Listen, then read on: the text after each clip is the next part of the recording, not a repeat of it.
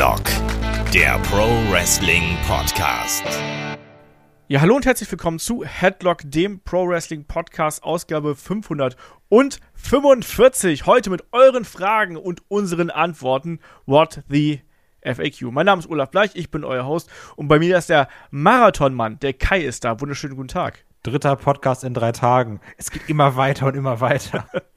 ja, Markus ja genauso. Ihr habt ja hier wacker die Stellung gehalten. Ihr habt alle Shows durchreviewt fast. Nee, Markus hat alle Shows durchreviewt. Ne? Der war bei äh, WWE dabei, bei Night of Champions, der war bei AEW Double or Nothing dabei und der war auch bei äh, NXT, NXT Battleground. Battleground. natürlich dabei, ganz genau. Ja, volles Wochenende, volles Podcast-Programm, äh, so wie sich das gehört. Und wir haben uns gedacht, jetzt mal zum Runterkommen erstmal ein paar Fragen. Ihr habt wieder reichlich Fragen eingeschickt über die verschiedensten Kanäle. Und weil das so viele gewesen sind, legen wir auch gleich los. Und ich habe mal wieder versucht, das so ein bisschen zu staffeln in WWE und AEW. Es wird garantiert sehr, sehr durcheinander geraten irgendwann. Deswegen seht's uns nach, wenn wir da ein bisschen springen. Und ganz wichtig an der Stelle, wir nehmen den Podcast hier am Mittwoch, den 31. Mai auf. Es deuten sich ja große Entwicklungen bei SmackDown an. Wir nehmen den Podcast hier vorher auf. Also wenn da jetzt plötzlich ein neuer Belt mit reinkommt, nicht wundern, dass wir hier noch von zwei Belts ausgehen.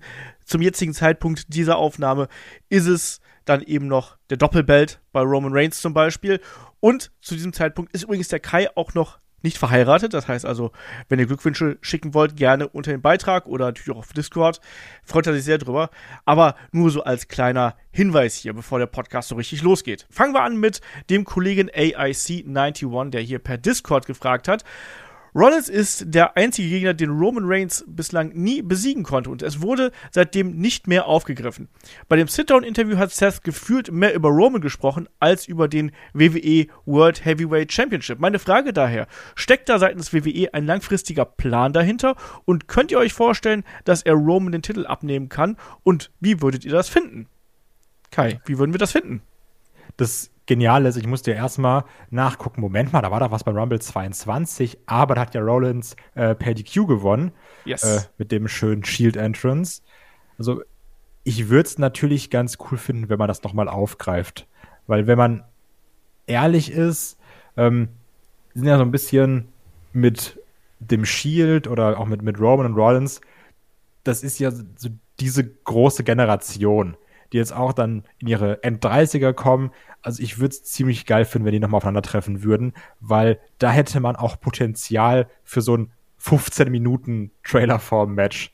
also, ähm, was dieses Sit-Down-Interview angeht, das hatte ich ja auch schon so ein bisschen kritisiert, was mich da gestört hat, dass AJ und Rollins über alles andere geredet haben als über sich. Ne? Das, das fand ich da ehrlich gesagt ein bisschen schade, dass da so viel über Roman geredet wurde. Aber unabhängig davon, ähm, ich würde es geil finden, wenn man das irgendwann nochmal aufgreift. Ich finde, das kann auch ohne Probleme ein WrestleMania-Match sein mit einem vernünftigen Aufbau. Ähm, ja, also würde ich mit Kusshand nehmen. Auf die Frage, ob da jetzt ein langfristiger Plan dahinter steckt, nee, glaube ich nicht. Ich glaube, das ist eher einer von diesen Zufällen, die ja. dann so passieren und die man dann mitnimmt, weil dann irgendwann ist einem aufgefallen, so, ach guck mal, das ist ja wirklich so gewesen und daraus kann man eine gute Geschichte machen. Aber ich sage auch mal ganz ehrlich, das muss man jetzt noch nicht machen. Also jetzt hat nee. Rollins erstmal die World Heavyweight Championship, Rollins, äh, Roman trägt weiterhin die anderen beiden Titel spazieren, wenn er da mal Lust hat, irgendwie zu erscheinen. Das ist schon in Ordnung. Und man soll erstmal die Bloodline-Geschichte äh, abfrühstücken, dann vielleicht weitere Entwicklungen und dann irgendwann mal in der fernen Zukunft soll man das machen, aber jetzt erstmal noch nicht. Das hat auch noch ein bisschen Zeit. Der äh, Real Sebastian hat übrigens da auch eine etwas weniger positive äh, Anregung mit reingebracht und er fragt einfach, ist Rollins eigentlich einzig und allein dafür da, um den World Heavyweight Championship Starthilfe zu geben? Und an wen wird er den Titel abgeben? Also der guckt schon einen Schritt weiter. Ich glaube erstmal eine Title Unification, dass der Roman dann demnächst drei Titel mit sich rumschleppt, die werden wir nicht kriegen. Aber Kai, wie siehst du die Personalie Seth Rollins hier? Ist das wirklich nur dazu da, dass der quasi den großen Namen mitbringt und den Titel sozusagen anhebt? Oder ist da ein längerer Plan dahinter? Ich sage es natürlich erstmal wie unser guter Freund AJ Styles. Ähm, der hat es nicht verdient. Der hat sich's erarbeitet, ne? Also, und das ist ja wirklich so, ich habe ja schon auch in mehreren Podcasts gesagt, Rollins musste sich so oft hinlegen, auch für den Cody Rhodes, und hat auch immer wieder abgeliefert. Du hattest das gute Match mit Edge zum Beispiel, das Hell in a Cell-Dingern. Und ich finde, es ist einfach nur gerechtfertigt, wenn er jetzt hier endlich mal wieder Champion ist. Und ich habe absolut kein Problem damit, äh, dass Rollins auf kurz oder lang das Ding an einen Gunther zum Beispiel abgibt. Ne? Also das würde ich ebenfalls mit Kusshand nehmen. Ähm, klar ist Rollins hier ein guter Name, den du den Welt geben kannst. Trotzdem freue ich mich auch ehrlich gesagt ganz klar, dass Rollins immer wieder eine Regentschaft hat. Und ja, es macht halt Sinn, weil das ist eben der große Name. Klar wirkt dann dadurch der Belt ein bisschen besser. Hätte auch vielleicht ein bisschen besser ge ge ähm, präsentiert werden können, wenn man ihn ins Main Event gepackt hätte, aber gut, das ist eine andere Sache. Trotzdem gibt Rollins hier erstmal eine Regentschaft von mir aus auch ein halbes Jahr, weil ich habe keinen Bock, dass der Belt jetzt nach zwei Wochen, ich übertreibe, wieder den Besitzer wechselt. Aber auf kurz oder lang gerne Gunther. Das ist ja auch was, was man jetzt häufiger mal gelesen hat, dass WWE versucht, seinen Titeln eine gewisse Wertigkeit zu geben, mit dem man einfach die Regentschaften länger lässt. Und das finde ich auch eigentlich sehr gut. Und das ist ein anderes Thema eigentlich, aber ich frage es jetzt trotzdem mal, Kai, weil wir haben immer gesagt, ach Mensch, hier so heiße Kartoffel, das nervt ja auch, ne? Alle zwei Wochen, wie du gerade so schön gesagt hast, ein neuer Champion, egal welcher Belt, ne? Das, das nervt schon so. Jetzt haben wir mit Roman Reigns zum Beispiel einen Titelträger, der das Ding jetzt wirklich über Jahre hält. Und eigentlich muss man auch sagen, ja, das ist genau richtig. Er ist obendrein untermauert quasi durch diese Bloodline-Story.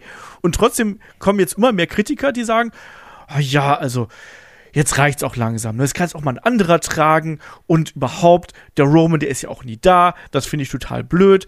Ich finde halt schon, dass der Roman Reigns der äh, Unified WWE Universal Championship schon ein gewisses Ansehen gegeben hat und die auch nochmal geelevated hat und damit dann auch den nächsten, der hier eben den Titel trägt, die, die, die Titel trägt, dann auch entsprechendes Standing geben wird. Wie siehst du das? Oder ist das das Undertaker-Streak, Brock Lesnar-Problem. Nee, ich bin da ganz ehrlich, ich finde, das ist eine Ne, also alle gerne auf mich schießen, die damit irgendwie äh, ein Problem haben. Ich finde das eine super dumme Internetmeinung. Wenn ich immer so, das ist so eine richtige Facebook-Kommentarmeinung. Der Roman, der ist nie da, da ist alles langweilig, der schummelt ja immer. So. Das finde ich immer am besten, der schummelt immer, also, genau. Der verteidigt nicht fair, hallo. So, ey Mann, der ist halt ein Heal, das ist ein Charakter. So, ja, Walter ist auch Heal und verteidigt clean, aber das hat auch ein anderer Charakter, ne? Das ist auch seine Aufgabe. Das ist nicht dieses Jinder Mahal-Ding, äh, der ist nervig und deswegen mag ich den nicht, sondern das, was er macht, macht er auch gut. Und natürlich können sie sagen so, immer kommen die Usos und immer kommt Solo Sikoa. Ja, aber das halt auch die Geschichte, ne?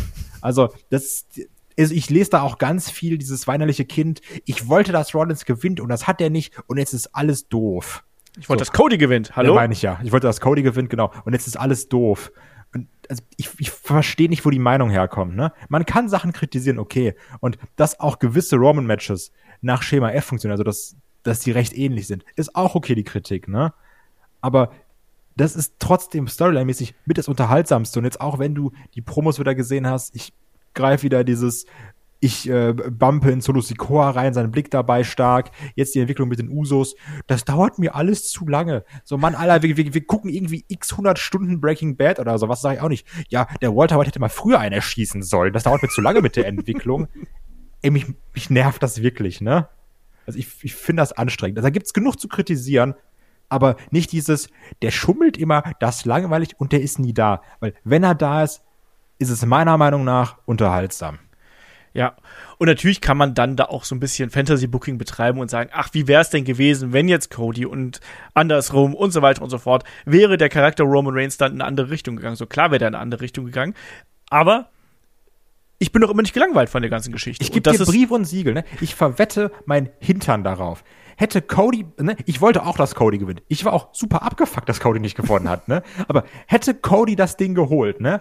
Würden wir jetzt hier nach drei Monaten sitzen mit dem Face Cody als Champ und uns denken, weiß ich nicht. ist, ist auch irgendwie langweilig. Ne? Also ich finde das noch vollkommen okay. Ich finde, Cody kann sich dann auch 800 Mal verwuchten lassen von einem Brock Lesnar. So, der kann dann auch seine Geschichte weiter erzählen. Das wäre alles super schnell gegangen. So, Roman mit seinen 1000 Tagen als Champion, also da waren es noch nicht 1000, aber kommt, verletzt sich, kommt zurück, Rumble, Mania gewonnen, alles klar, toll. Weiß ich nicht. Also jetzt, jetzt so zwei Monate nach Mania sage ich, ich finde es, glaube ich, gut, dass Cody nicht gewonnen hat. Ja, weil Cody jetzt auch schon wieder hart an der Grenze zum Nerven ist. Ich glaube auch, dass wenn der den Titel gewonnen hätte, dann wäre auch mal sehr viel geweint worden, vor allem auch. Ja, ja, das ähm, eher. Nee, also deswegen, also das wollte ich hier nur mal ganz kurz noch so, so eingeworfen haben, weil ich das auch gerade eine interessante ähm, Komponente finde. Kommen wir ganz kurz zurück zu äh, Seth Rollins. Ich sehe es nicht so, dass er einzig und allein äh, dazu da ist, um dem Ding Starthilfe zu geben. Natürlich auch dazu, aber du brauchst eben auch so einen. Und man hat ja im Vorfeld schon relativ klar die Linie vorgegeben, hier das wird ein Workhorse-Title, der soll immer verteidigt werden. Und das passt ja auch super gut zu Seth Rollins. Also der war ihm ja hier schon so ein bisschen auf den Leib geschneidert. Und entsprechend würde ich es nicht ganz so negativ formulieren, sondern ich finde es eigentlich eher ganz cool. Und wem wird er den Titel geben? Mal gucken. Also natürlich ein Gunther ist garantiert ein Kandidat, den man hier nennen kann. Ähm, wer, wer, ist denn da noch dabei im, im Titelrennen hier bei Rockeye? Boah, ist schwierig, ne? Also viele Leute weggefallen. Mal schauen, wen man da jetzt nimmt. Also ich finde, das Gute ist, du hast halt die Chance, Leute aus der Midcard hochzuziehen, die mal um den Belt fäden können, ne? Also, wer weiß, vielleicht ist doch auch mal dann der, der Judgment Day, der seine Chance kriegt, vielleicht ein Finn Baylor, der mal so eine Chance bekommt, weil das sind ja alles Sachen, die hattest du vorher, also diese Möglichkeit hattest du nicht mit Roman. Weil der hat natürlich, das ist ja die, die berechtigte Kritik, seltener gekämpft, ist okay. Und dann aber auch, du kannst ja nur einen Gegner haben. Und dadurch, dass jetzt Rollins und Roman da sind, kannst jetzt auch Leute bei Raw, die vielleicht sonst keine Spots bekommen hätten, wie zum Beispiel Finn Baylor, der gegen Rollins kämpfen lassen um den Belt. Ich bin auch mal gespannt, wie das sein wird, um hier eine Frage vorwegzunehmen, wenn mal ein Drew McIntyre wieder da ist. Da gab es ja auch schon die ersten Meldungen. Zum einen, dass quasi, dass er zurückkommt, relativ sicher sein soll. Zum anderen aber habe ich auch Meldungen gelesen, wo es hieß, den könnte man als Ziel zurückbringen. Und ich glaube, Drew McIntyre braucht einen neuen Anstrich und ich würde den da auch, ehrlich gesagt, ganz gern in der Main-Event-Riege mitmischen sehen. Und ich finde, der könnte auch mit, mit Seth Rollins ein gutes Programm starten, als der große böse Schotte hier. Und wir dürfen auch nicht vergessen, auch so Leute wie Sami Zayn und Kevin Owens. Gerade den Kevin Owens, der muss nicht immer nur der, der Kuschel-KO sein hier an der Seite von Sammy. Auch der würde da ganz gut oben mitmischen. Genauso wie Sami Zayn, aber der als Heal sehe ich ihn halt eben nicht. Aber ansonsten, da sind schon einige Leute dabei. Und auch ein großes Face gegen Face-Match zum Beispiel gegen Cody könnte ich mir mal auf lange Sicht vorstellen. Oder, hey, nochmal Brock Lesnar. Dann lass, lass den guten äh, Seth Rollins nochmal den, äh, das Beast slayen, wie er so schön gesagt hat. Und dann hat der AIC 91 auch gefragt, werden bei SmackDown neue Tag Team Titles eingeführt und werden die Titel, die Sammy und KO halten, auf irgendeine Weise gesplittet? Also neue Titel oder werden die einfach geteilt? Ich bin ja dafür, dass man einfach einen Titel nimmt. Also ja, ich verstehe, warum man zwei Tag-Team-Belts hat, ne? Und man hat ja auch, wenn man unseren Roster-Check hört, auf eine gewisse Art und Weise zwei Tag-Team-Roster pro Show. Ob das jetzt wirklich gut ist oder obwohl es, oder ob es eigentlich bei beiden Shows nur drei Tag-Teams gibt und der Rest ist so ein bisschen Füllmaterial. Ja, ist der eigenen Auslegung überlassen, meiner Meinung nach an der Stelle. Ich würde es gar nicht schlecht finden, wenn man einen generellen Belt macht. Also nicht mal die Belt splitten und keinen neuen für SmackDown, sondern wir machen einen vernünftigen neuen vereinten, wie auch immer, fertig. Also, ey, von mir aus bringen wir wieder die, gib mir wieder die Nickel Championships, ne? Also, oh nee. die, die, ja, habe ich auch kein Problem mit. Also, nee. Aber ich bin bei dir. Ich will auch jetzt nicht unbedingt noch einen Titel haben. Also, das ist ja eh dieses Problem, was wir generell alle derzeit noch haben. Also, die Titel sind gerade bei WWE einfach in aller Winderichtung irgendwo verteilt, ne? Oder wie man das auch immer sagt. Ne? Das ist ja nun mal einfach so. Also, dann, dann ist der, der Raw Women's Champion ist dann irgendwo anders gewesen und äh, der war dann bei Smack, die war dann bei SmackDown und dann die Midcard-Titel sind getauscht und irgendwie fühlt sich alles noch nicht so an, wie es eigentlich sein sollte. Sondern es fühlt sich so an wie, wir haben den Draft? Ach du Schande. Die Titel. Oh, die Leute tragen ja auch noch Titel. Wir müssen jetzt was machen. Und ich bin da bei dir lasst, macht aus den zwei, beziehungsweise aus den, aus den vier Bells, macht da, macht da zwei draus, macht da einen großen Titel draus, ähm, lasst das Roster übergreifend einfach verteidigen, einfach aus dem Grund auch, weil das passt doch. Du hast dann äh, nicht ganz so viele Herausforderer, das wertet die Titel auf, als wenn du jetzt ähm, wirklich bei Raw und SmackDown separat nochmal am Laufenden Titelfäden hast. Nee, lass die alle um dieses eine Ziel fäden, das macht in meinen Augen mehr Sinn. Ähm, und dann haben wir noch eine Frage zur Bloodline. Ich meine, die äh, Tag-Team-Frage spielt hier da auch so ein bisschen mit rein. Da hat der David gefragt, ähm, glaubt ihr, dass der große Sieger der Bloodline-Story am Ende Solo Sikoa sein wird? Ähm, kann mir gut vorstellen, dass er der sein wird, der Reigns den Titel am Ende abnimmt. Kai, kommt das vielleicht ein bisschen zu früh, frag ich ja, mal dagegen? Absolut. Also auf, auf gar keinen Fall. Ne? Ich mag Solo Sikoa. Ich mag, ich mag, mag, mag, mag, mag ganz doll seine Entwicklung. Aber Solo Sikoa, also es wäre storyline-mäßig auf eine gewisse Art und Weise cool, wenn wir uns jetzt in einer Serie befinden, sage ich jetzt mal. Aber rein faktisch ist ein Solo nicht ansatzweise weit genug, um Roman den Belt abzunehmen. So dafür fehlt dann auch ganz viel an Promo-Work, weil er hält halt keine Promos. ne? Und es ist eine ganz andere Hausnummer, ob du sagst, du stehst an der Seite von Roman Reigns als Henchman, was er wirklich gut macht, oder du bist the guy, wie Roman Reigns so schön gesagt hat. Und da sehe ich, sehe ich ein Solo absolut gar nicht. Ich glaube, zum einen, ne, da fehlt noch ein bisschen was, da fehlt Aufbau und noch ganz viel mehr. Ähm, zum anderen glaube ich aber auch, dass Solo schon eine große Rolle einnehmen wird innerhalb der Geschichte, weil wir haben jetzt ja im Endeffekt den Punkt, dass er sich entscheiden muss, ne? Hier Roman Reigns oder seine Brüder. Und das ist natürlich dann auch ein wichtiger Faktor. Aber ich glaube nicht, dass er der sein wird, der hier Roman den Titel abnimmt. Kai, wie siehst du denn äh, die Personalien bei den Usos da, was das angeht? Also werden Jimmy oder Jay die sein, die hier Roman Reigns die Titel abnehmen? Also ich glaube, sie werden vielleicht die sein, die dafür sorgen, dass Roman den Titel verliert, aber sie werden nicht die sein, die Roman den Belt abnehmen. Weil auch das ist ja auch so ein bisschen das Problem, was wir schon angesprochen haben. Diese Roman Reigns Niederlage ist so groß geworden, das muss halt schon jemand krasses machen. Also bitte nicht Brock Lesnar oder Goldberg oder sowas. Aber ähm, so gut ich sie finde und so sehr ich diese Storyline wirklich liebe, weder die Usos noch ein Solo sind groß genug dafür, dann Universal, WWE, Unified Champion zu werden. Das ist halt das Ding, ne? Also zugleich denke ich mir, eigentlich würde das die Geschichte hergeben. Ne? Die Geschichte ja. beginnt und endet dann damit, dass im Zweifelsfall Jimmy dann derjenige wäre oder, oder auch Jay, äh, Roman quasi den Stecker hier ziehen, ihn entthronen und dann eben äh, auf neue eigene Karrierepfade gehen. Wäre natürlich ein schöner Kreislauf, der hier geschlossen Absolut. worden wäre. Aber ich kann es mir auch irgendwie nicht vorstellen. Aber vielleicht liegt es auch einfach daran, dass man zu sehr an diesem Usos-Tag-Team hängt, gedanklich, und sich nicht vorstellen kann, dass, dass einer von den beiden äh, das Ding hier holt. Was wäre denn, wenn die beide Roman Reigns pinnen würden? Lass mal nicht so einen Müll machen, bitte. also wirklich, lass mal. Also ich, ich wertschätze deinen Enthusiasmus, aber ich muss dich da an der Stelle ganz klar abwürgen und sagen, das machen wir mal nicht. Ne? Aber wir haben doch zwei Belts, da kriegt jeder Uso ein. Nee, wir haben, ja, wir haben zwei Belts, aber es ist ein Championship, ne? So, du, du, du begehst das bekannte Discord-Problem.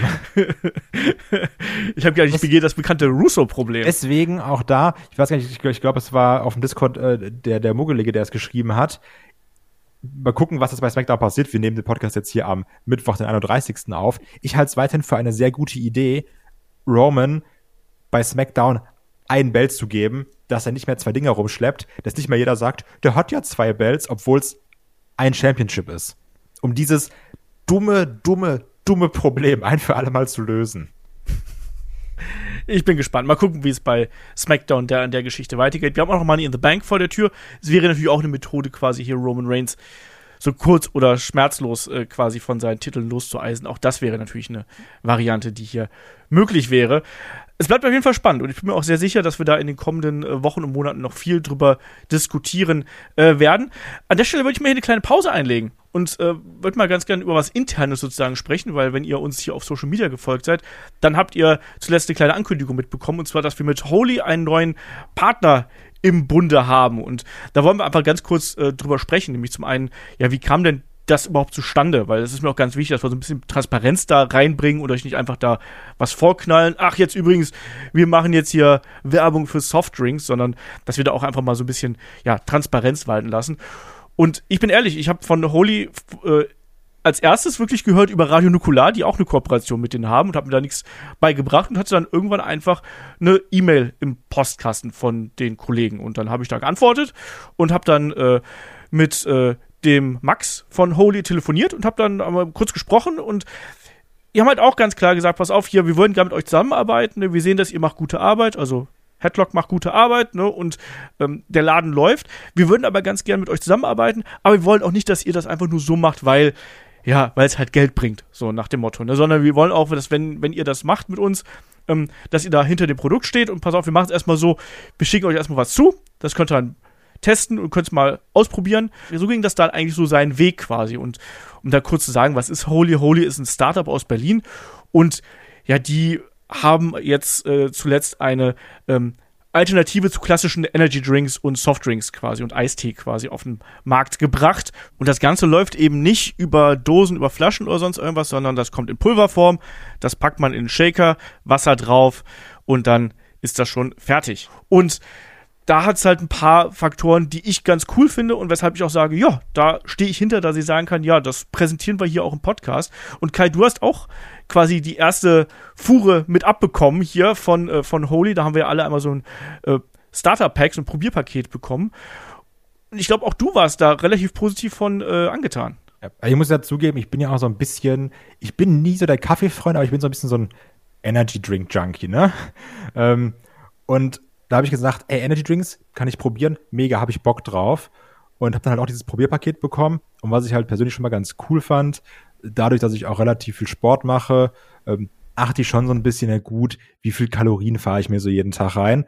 Und dadurch, dass die ganzen Dinger dann eben super kalorienarm sind, also halt wie so Zero-Getränke, ist es mega praktisch für mich, die Dinger zu nehmen. Dann auch halt gepaart mit der Tatsache, dass ich dann, ähm, wenn ich mir eben so einen Eistee mache oder so einen Energy Drink, kann ich dann sogar selber noch bestimmen, wie viel nehme ich. Nehme ich jetzt, wie angegeben, 500 Milliliter oder nehme ich ein bisschen mehr, weil ich es weniger süß haben will? Nehme ich ein bisschen weniger Wasser, weil ich süßer haben will?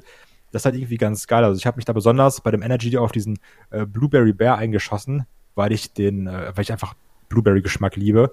Und bei Eistee, muss ich sagen, bin ich halt ganz klassisch unterwegs mit Pfirsich und habe mir dann die Dinger fertig gemacht, ein bisschen Eiswürfel reingeknallt oder stellst halt kurz in den Kühlschrank und das finde ich halt super praktisch, weil ich muss dann jetzt nicht sagen, oh, ich gehe wieder zum Rewe, muss Flaschen holen, Flaschen wegbringen, sondern mach Wasser in meinen Shaker, pack da einen Scoop rein, still das Ding, fertig. Also es ist halt wirklich super praktisch gewesen.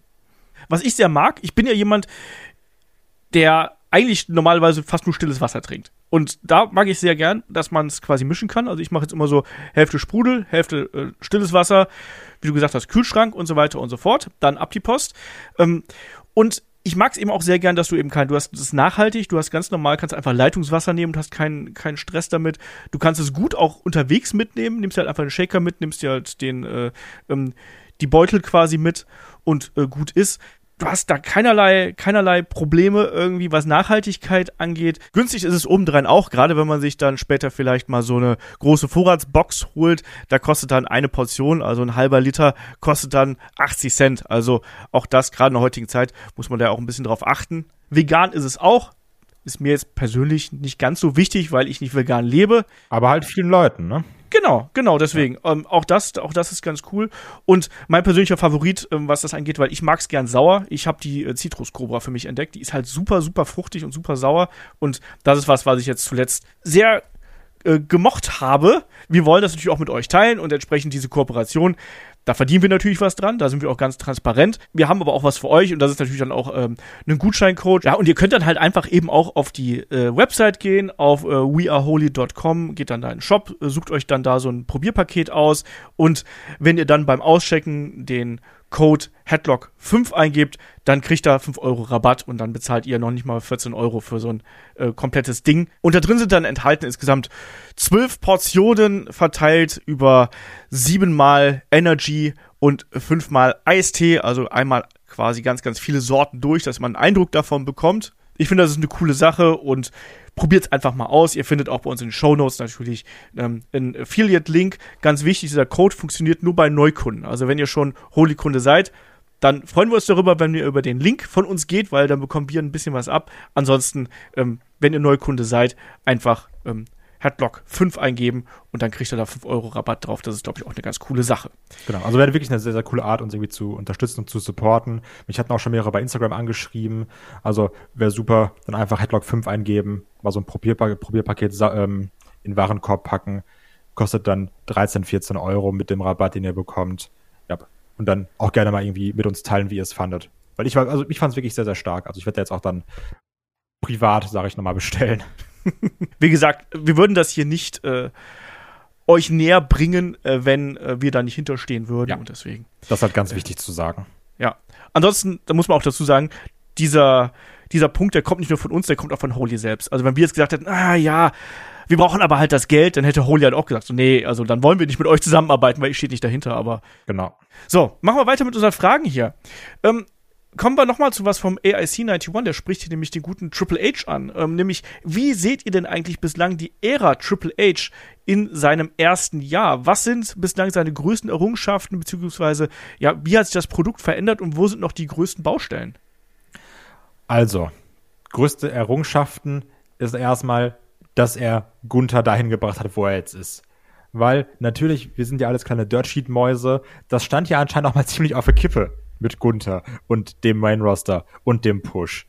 Ähm, von daher, das finde ich ganz gut. Aber auch da muss man sagen, diese generelle Entwicklung der Shows, ich finde, Raw und SmackDown sind beides viel schaubarer geworden. Mehrere Segmente sind schaubarer geworden. Ähm, die Midcard-Bells haben sich viel besser entwickelt, meiner Meinung nach. Also auch gerade, wenn wir jetzt an so ein Austin Theory denken, die Präsentation der Midcard-Bells ist besser geworden. Ähm, das finde ich erstmal stark. Man hat auch gemerkt, es musste viel aufgeräumt werden. Ne? Und wir hatten auch alle diesen Dämpfer mit, oh nein, Winnie Mac ist wieder da, wir haben alle Angst. Äh, bitte nehmen uns LA Knight nicht weg. Was er so halb manchmal macht. Ich bin mir noch nicht ganz sicher, äh, wie, wie das da aussieht. Also, das, das nervt mich so ein bisschen. Ich hätte gerne lieber wirklich full-on Triple H-Kontrolle. Aber gut, ne? Leben ist kein Wunschkonzert. Und auch da natürlich Baustellen, die immer noch da sind.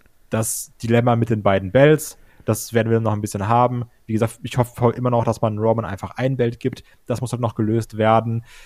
Triple H hat auch viele Leute zurückgeholt, wo ich sage, warum? Ne? Ich bleibe immer noch bei Hitro und Carrion Cross. Ähm, da war auch nicht alles Gold, was glänzt. Und auch generell bei Raw und SmackDown gibt es noch viele Sachen, die verbessert gehören. Ne? Tag Team Division bei den Frauen auch immer noch schwierig, gepaart mit Verletzungen.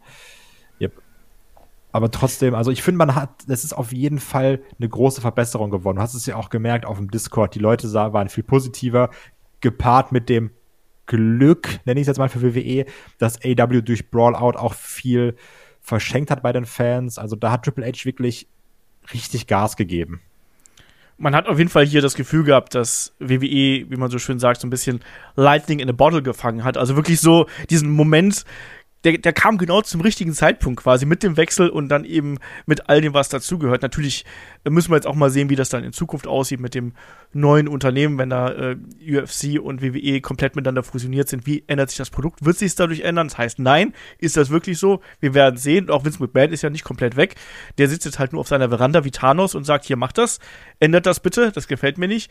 Aber da heißt es ja auch, ich glaube, Fightful hat das letzte noch geschrieben, dass damit die äh, Worker und das Talent vor Ort, dass die auf jeden Fall dann besser klarkommen, als wenn äh, Vince McMahon das quasi vor Ort macht und dass das Produkt insgesamt, glaube ich, auch ruhiger geworden ist. Ich glaube, das ist auch eine ganz wichtige Stärke, dass wir viel mehr sehen, dass da ein gewisser Plan innerhalb des Produkts ist und dass da eine gewisse Ruhe in das Produkt eingekehrt ist. Ähm, wir haben gewisse ähm, Säulen, die das Produkt quasi tragen und die, äh, auf die man sich auch verlassen kann. Das finde ich auch ganz wichtig. Ähm, du hast Stories, die sich durchziehen, die nicht einfach nach einer Woche wieder eingestellt werden. Du hast auch Charaktere, die quasi aufgebaut werden, wo man das Gefühl hat, ja, da will man mit was Größeres hin. Imperium, finde ich, ist gerade ein gutes Zeichen dafür. Der Judgment Day, ey, come on, wenn du dir den Judgment Day noch vor einem Jahr angeschaut hast, das war ja ein, ein Trümmerhaufen quasi. Und jetzt inzwischen ist es halt eine der dominierenden Gruppierungen und die absolut äh, Charaktere beinhaltet, die over sind. Ne? Dominic ist over, Rhea ist over, Damien ja. Priest ist nicht ganz so over. Finn ist Bella ist. Ah. ja, Finn Bella ist auch da. Ne? Der kann gut catchen und so. Aber, aber das hätten wir doch vor, vorher nie gedacht. Also erinnere dich mal daran, äh, wo wir gesagt haben, so, was sind die überhaupt? Und jetzt inzwischen hast du das Gefühl, dass die so langsam ihren Weg gefunden haben, auch zueinander gefunden haben. Und ich glaube, sowas ist eben auch ganz, ganz wichtig. Wie gesagt, Gunther ist so hin. Wo der wäre, das wissen wir nicht genau, wenn Vince McMahon den bucken würde. Das wollen wir uns vielleicht auch gar nicht vorstellen. Aber nee, da hat man auf jeden Fall äh, sehr viel richtig gemacht. Und du hast schon so ein paar Baustellen genannt. Ich glaube auch gerade, dass die Mit- und Undercard noch immer eine Baustelle ist. Ich glaube auch, dass es immer noch schwierig ist, neue Main-Eventer hier wirklich hervorzuheben. Das ist die nächste Aufgabe, die wir hier haben. Ne? Weil im Endeffekt, Cody kam in die Company, der war ein Main Eventer, ganz klar. So, und äh, da musst du nicht mehr viel mitmachen. Aber trotzdem hat man noch keinen neuen Main Eventer aufgebaut. Und das wird jetzt eine große Aufgabe sein, die sowohl bei Raw als auch bei SmackDown dann bevorstehen werden. Gunther ist da jemand, der kommt dafür in Frage. Wer ist es denn zum Beispiel bei SmackDown? Ist es ein LA Knight? Ist es ein Austin Theory? Hm. Wenigstens macht er keine Selfies mehr. Auch ja. schon mal was. Immerhin. ne, also was. Oder jagt ein Ei. Weißt du noch das Ding mit dem Ei? Klaut ein Ei und gibt's dann zurück. Genau, ja. Stimmt, weil er ein Selfie damit machen wollte. Ach Gott. Toll, oder? Es war super. Ja. Ich weiß noch, wie ich da das Thumbnail äh, für, für die Show da äh, basteln musste mit dem Ei. Naja, egal. Vince McMahon sah da immer aus, wie, als wäre der so eine Figur aus dem Gerd-Show-Video, falls du die Gerd-Show noch kennst, mit diesem Typen, der Gerd Schröder nachgemacht hat und damit Lieder gesungen hat. Vince McMahon sah aus wie die Puppen daraus mit so viel Botox im Gesicht. Das war immer sehr gruselig. das ist vollkommen korrekt. Aber ich glaube, das sind schon mal so ähm, einige Punkte, die man hier auf jeden Fall äh, ansprechen muss. Ähm, dann machen wir weiter. Machen wir gleich mit dem, mit dem AIC 91 hier äh, weiter. Der hat mich gefragt, äh, Markus hat äh, das bei der WrestleMania Review nur ganz kurz angeschnitten. Ähm, und mich würde auch eure Meinung interessieren. War diese WrestleMania die stärkste WrestleMania aller Zeiten, wenn man äh, die Qualität äh, der Matches als Grundlage dafür nimmt? Das Problem ist, die Qualität der Matches ist bei mir ganz oft zweitrangig. Ähm, jetzt ganz plakativ kann ich sagen, mir ist die Qualität der Matches egal, weil mir geht es um die Emotion.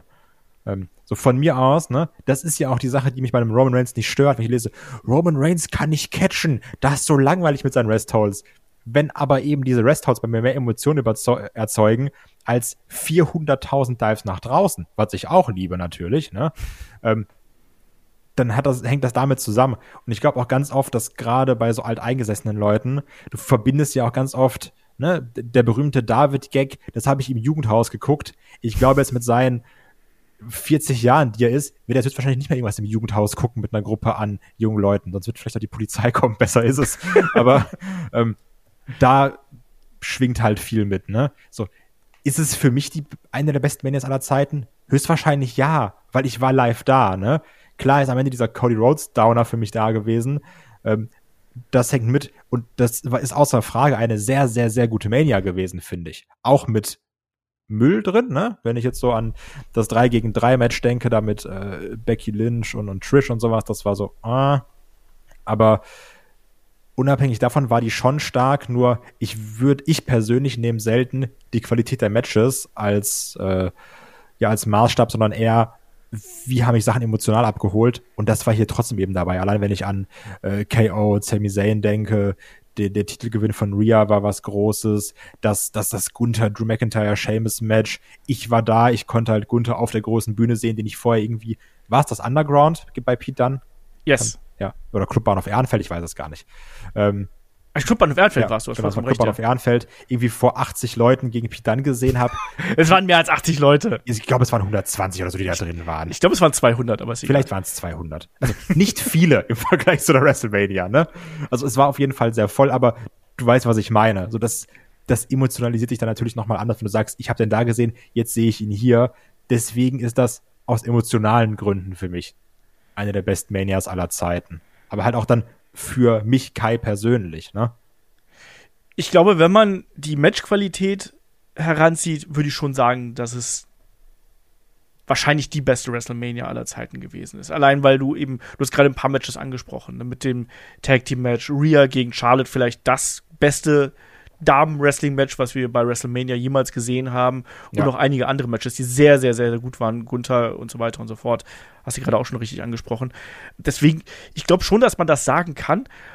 Ob das dann schlussendlich die beste WrestleMania aller Zeiten gewesen ist, ist steht auf einem anderen Blatt Papier. Also, das ist ja auch was ganz Subjektives, finde ich. Das, ne, man hat ja da keinen Gradmesser quasi für. Ähm, ganz subjektiv ist das für mich auch immer was, was da letztlich für mich damit zusammenhängt, was verbinde ich damit und wie sehr erinnere ich mich da auch noch ein paar Jahren dran zurück, wie sehr, wie groß ist die Tragweite von dieser WrestleMania gewesen. Und da sehe ich andere WrestleManias davor, ehrlich gesagt. Aber wahrscheinlich, was das reine In-Ring-Geschehen angeht, würde ich halt schon sagen, dass das vielleicht die beste, aber auf jeden Fall eine der besten ähm, WrestleManias aller Zeiten ist. Ich glaube, soweit würde ich jetzt hier an der Stelle gehen. Aber ist halt bei solchen Fragen immer super, super schwierig, da ähm, drauf einzugehen. Ihr könnt es ja gerne mal in die Kommentare schreiben, also oder beim Discord. Also ich finde, das ist eine super äh, Diskussionsgrundlage, weil da natürlich jeder eine andere Meinung zu hat, ganz einfach. Ähm, ich habe es gerade schon angesprochen hier, die ähm, Fusion von UFC und äh, WWE, die steht ja in den kommenden Monaten bevor und da macht sich offensichtlich auch Thomas der Zweite hier Gedanken drüber und der fragt per Discord, wie viele MMA-Stars werden wohl ähm, mit der Fusion von WWE und UFC in Zukunft nach deren äh, Karrieren bei Raw oder SmackDown aufschlagen. Ist das eine ernstzunehmende Fortsetzung nach einer Karriere für einen Athleten, Kai? Ja, kann sein, wenn man Bock drauf hat. Ähm, die Sache ist ja nur, es muss halt nicht sein, nur weil die Firmen jetzt zusammengehören, ne? Also die hätten ja auch vorher rübergehen können. Klar, jetzt sind die Wege ja kürzer, ne? Vielleicht auch für eine gewisse Cross-Promo, aber gerade wenn es darum geht, nach der Karriere irgendwo aufzutauchen, das kommt immer sehr auf die Person an, hätte ich gesagt, oder? Wenn es jetzt eben keine Cross-Promotion ist. Ja, es geht ja darum, nach der Karriere. Ich glaube schon, ja. dass es da ein paar geben wird, klar. Aber man darf eben auch nicht vergessen, das sind zwei sehr unterschiedliche Paar Schuhe.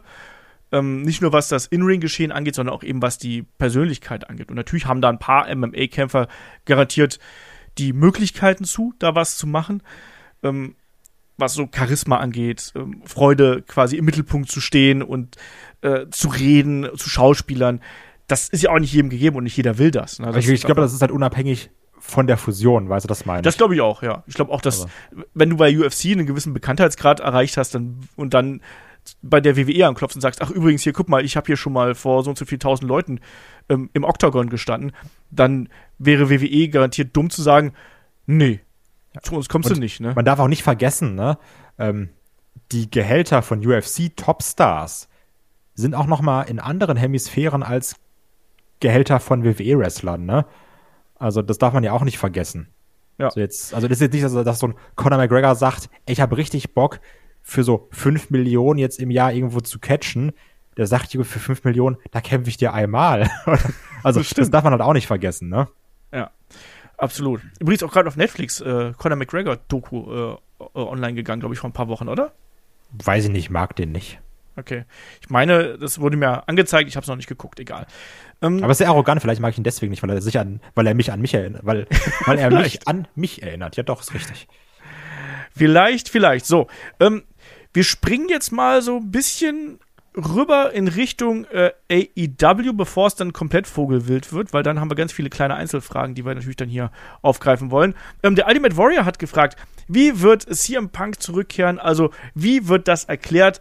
Beziehungsweise baut AEW Brawlout mit ein, Kai? Also, wir wissen, wir bekommen Collision äh, in Chicago. Bekommt er noch ein Heroes Welcome, wie das damals bei seinem, äh, äh, bei seinem Comeback gewesen ist? Oder glaubst du, man geht hier in eine andere Richtung? Der, der kann doch eigentlich nicht als, als Babyface zurückkommen. People are sheep. Also doch, also doch, die Leute sagen so, ey, das hier Fang ist so einer von uns. Ich, also ich kann mir in Chicago schon vorstellen, dass der ein Heroes Welcome bekommt. Ähm, hat das verdient? Ich glaube nicht. also, ähm, wird das bekommen? Ich glaube schon, weil die Situation eben krass ist und es immer noch CM Punk ist. Ähm, ich finde aber die Frage relativ interessant, ob er, ob man Brawlout mit einbaut, weil wir wissen ja, es gibt halt ein NDA, also so ein Non-Disclosure Agreement, heißt, haben wir schnauzt CM Punk, sagt aber nichts drüber, auf gut Deutsch. Ähm, aber weil es eben AEW ist und AEW sehr häufig äh, Dirt Sheets und, und, und so Sachen aufgreift, kann ich mir trotzdem vorstellen, dass man vielleicht vorab vereinbart, gewisse Sachen anzusprechen, aber da kein Open Mic gibt, so nach dem Motto, sag doch mal drüber, was du willst, sondern dass man es vielleicht so ein bisschen in Promos aufgreift, ähm, weil wir sind da ja schon, oder die AW-Crowd ist ja schon eher so ein bisschen die Smart Marks, die Dirt Sheet Fans. Und AW hat es schon so oft gemacht, sei es bei einem MJF, bei egal was für Promos. Warum nicht auch hier, oder? Weil das ist ja der, der Elefant im Raum.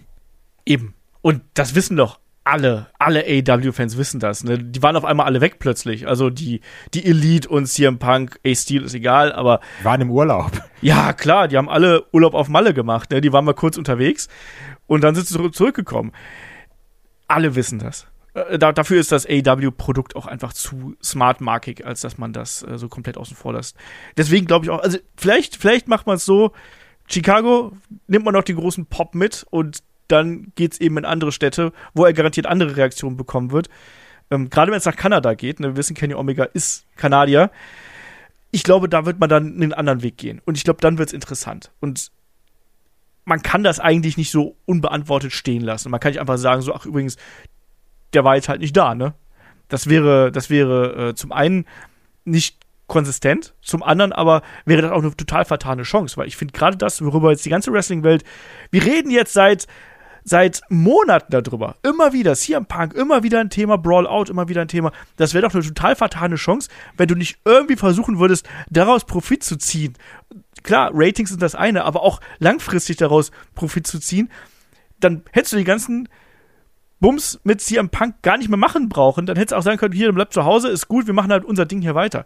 Ich glaube, das musst du machen, um da wirklich ja, die Reaktion zu ziehen, um da auch online quasi die Reaktion zu bekommen, um die Reichweite zu generieren. Und das ist, glaube ich, was ganz, ganz ähm, Wichtiges. Deswegen, man wird das irgendwie aufgreifen. Und ich glaube auch, dass man da vielleicht verschiedene Wege gehen wird, wie man es jetzt genau macht.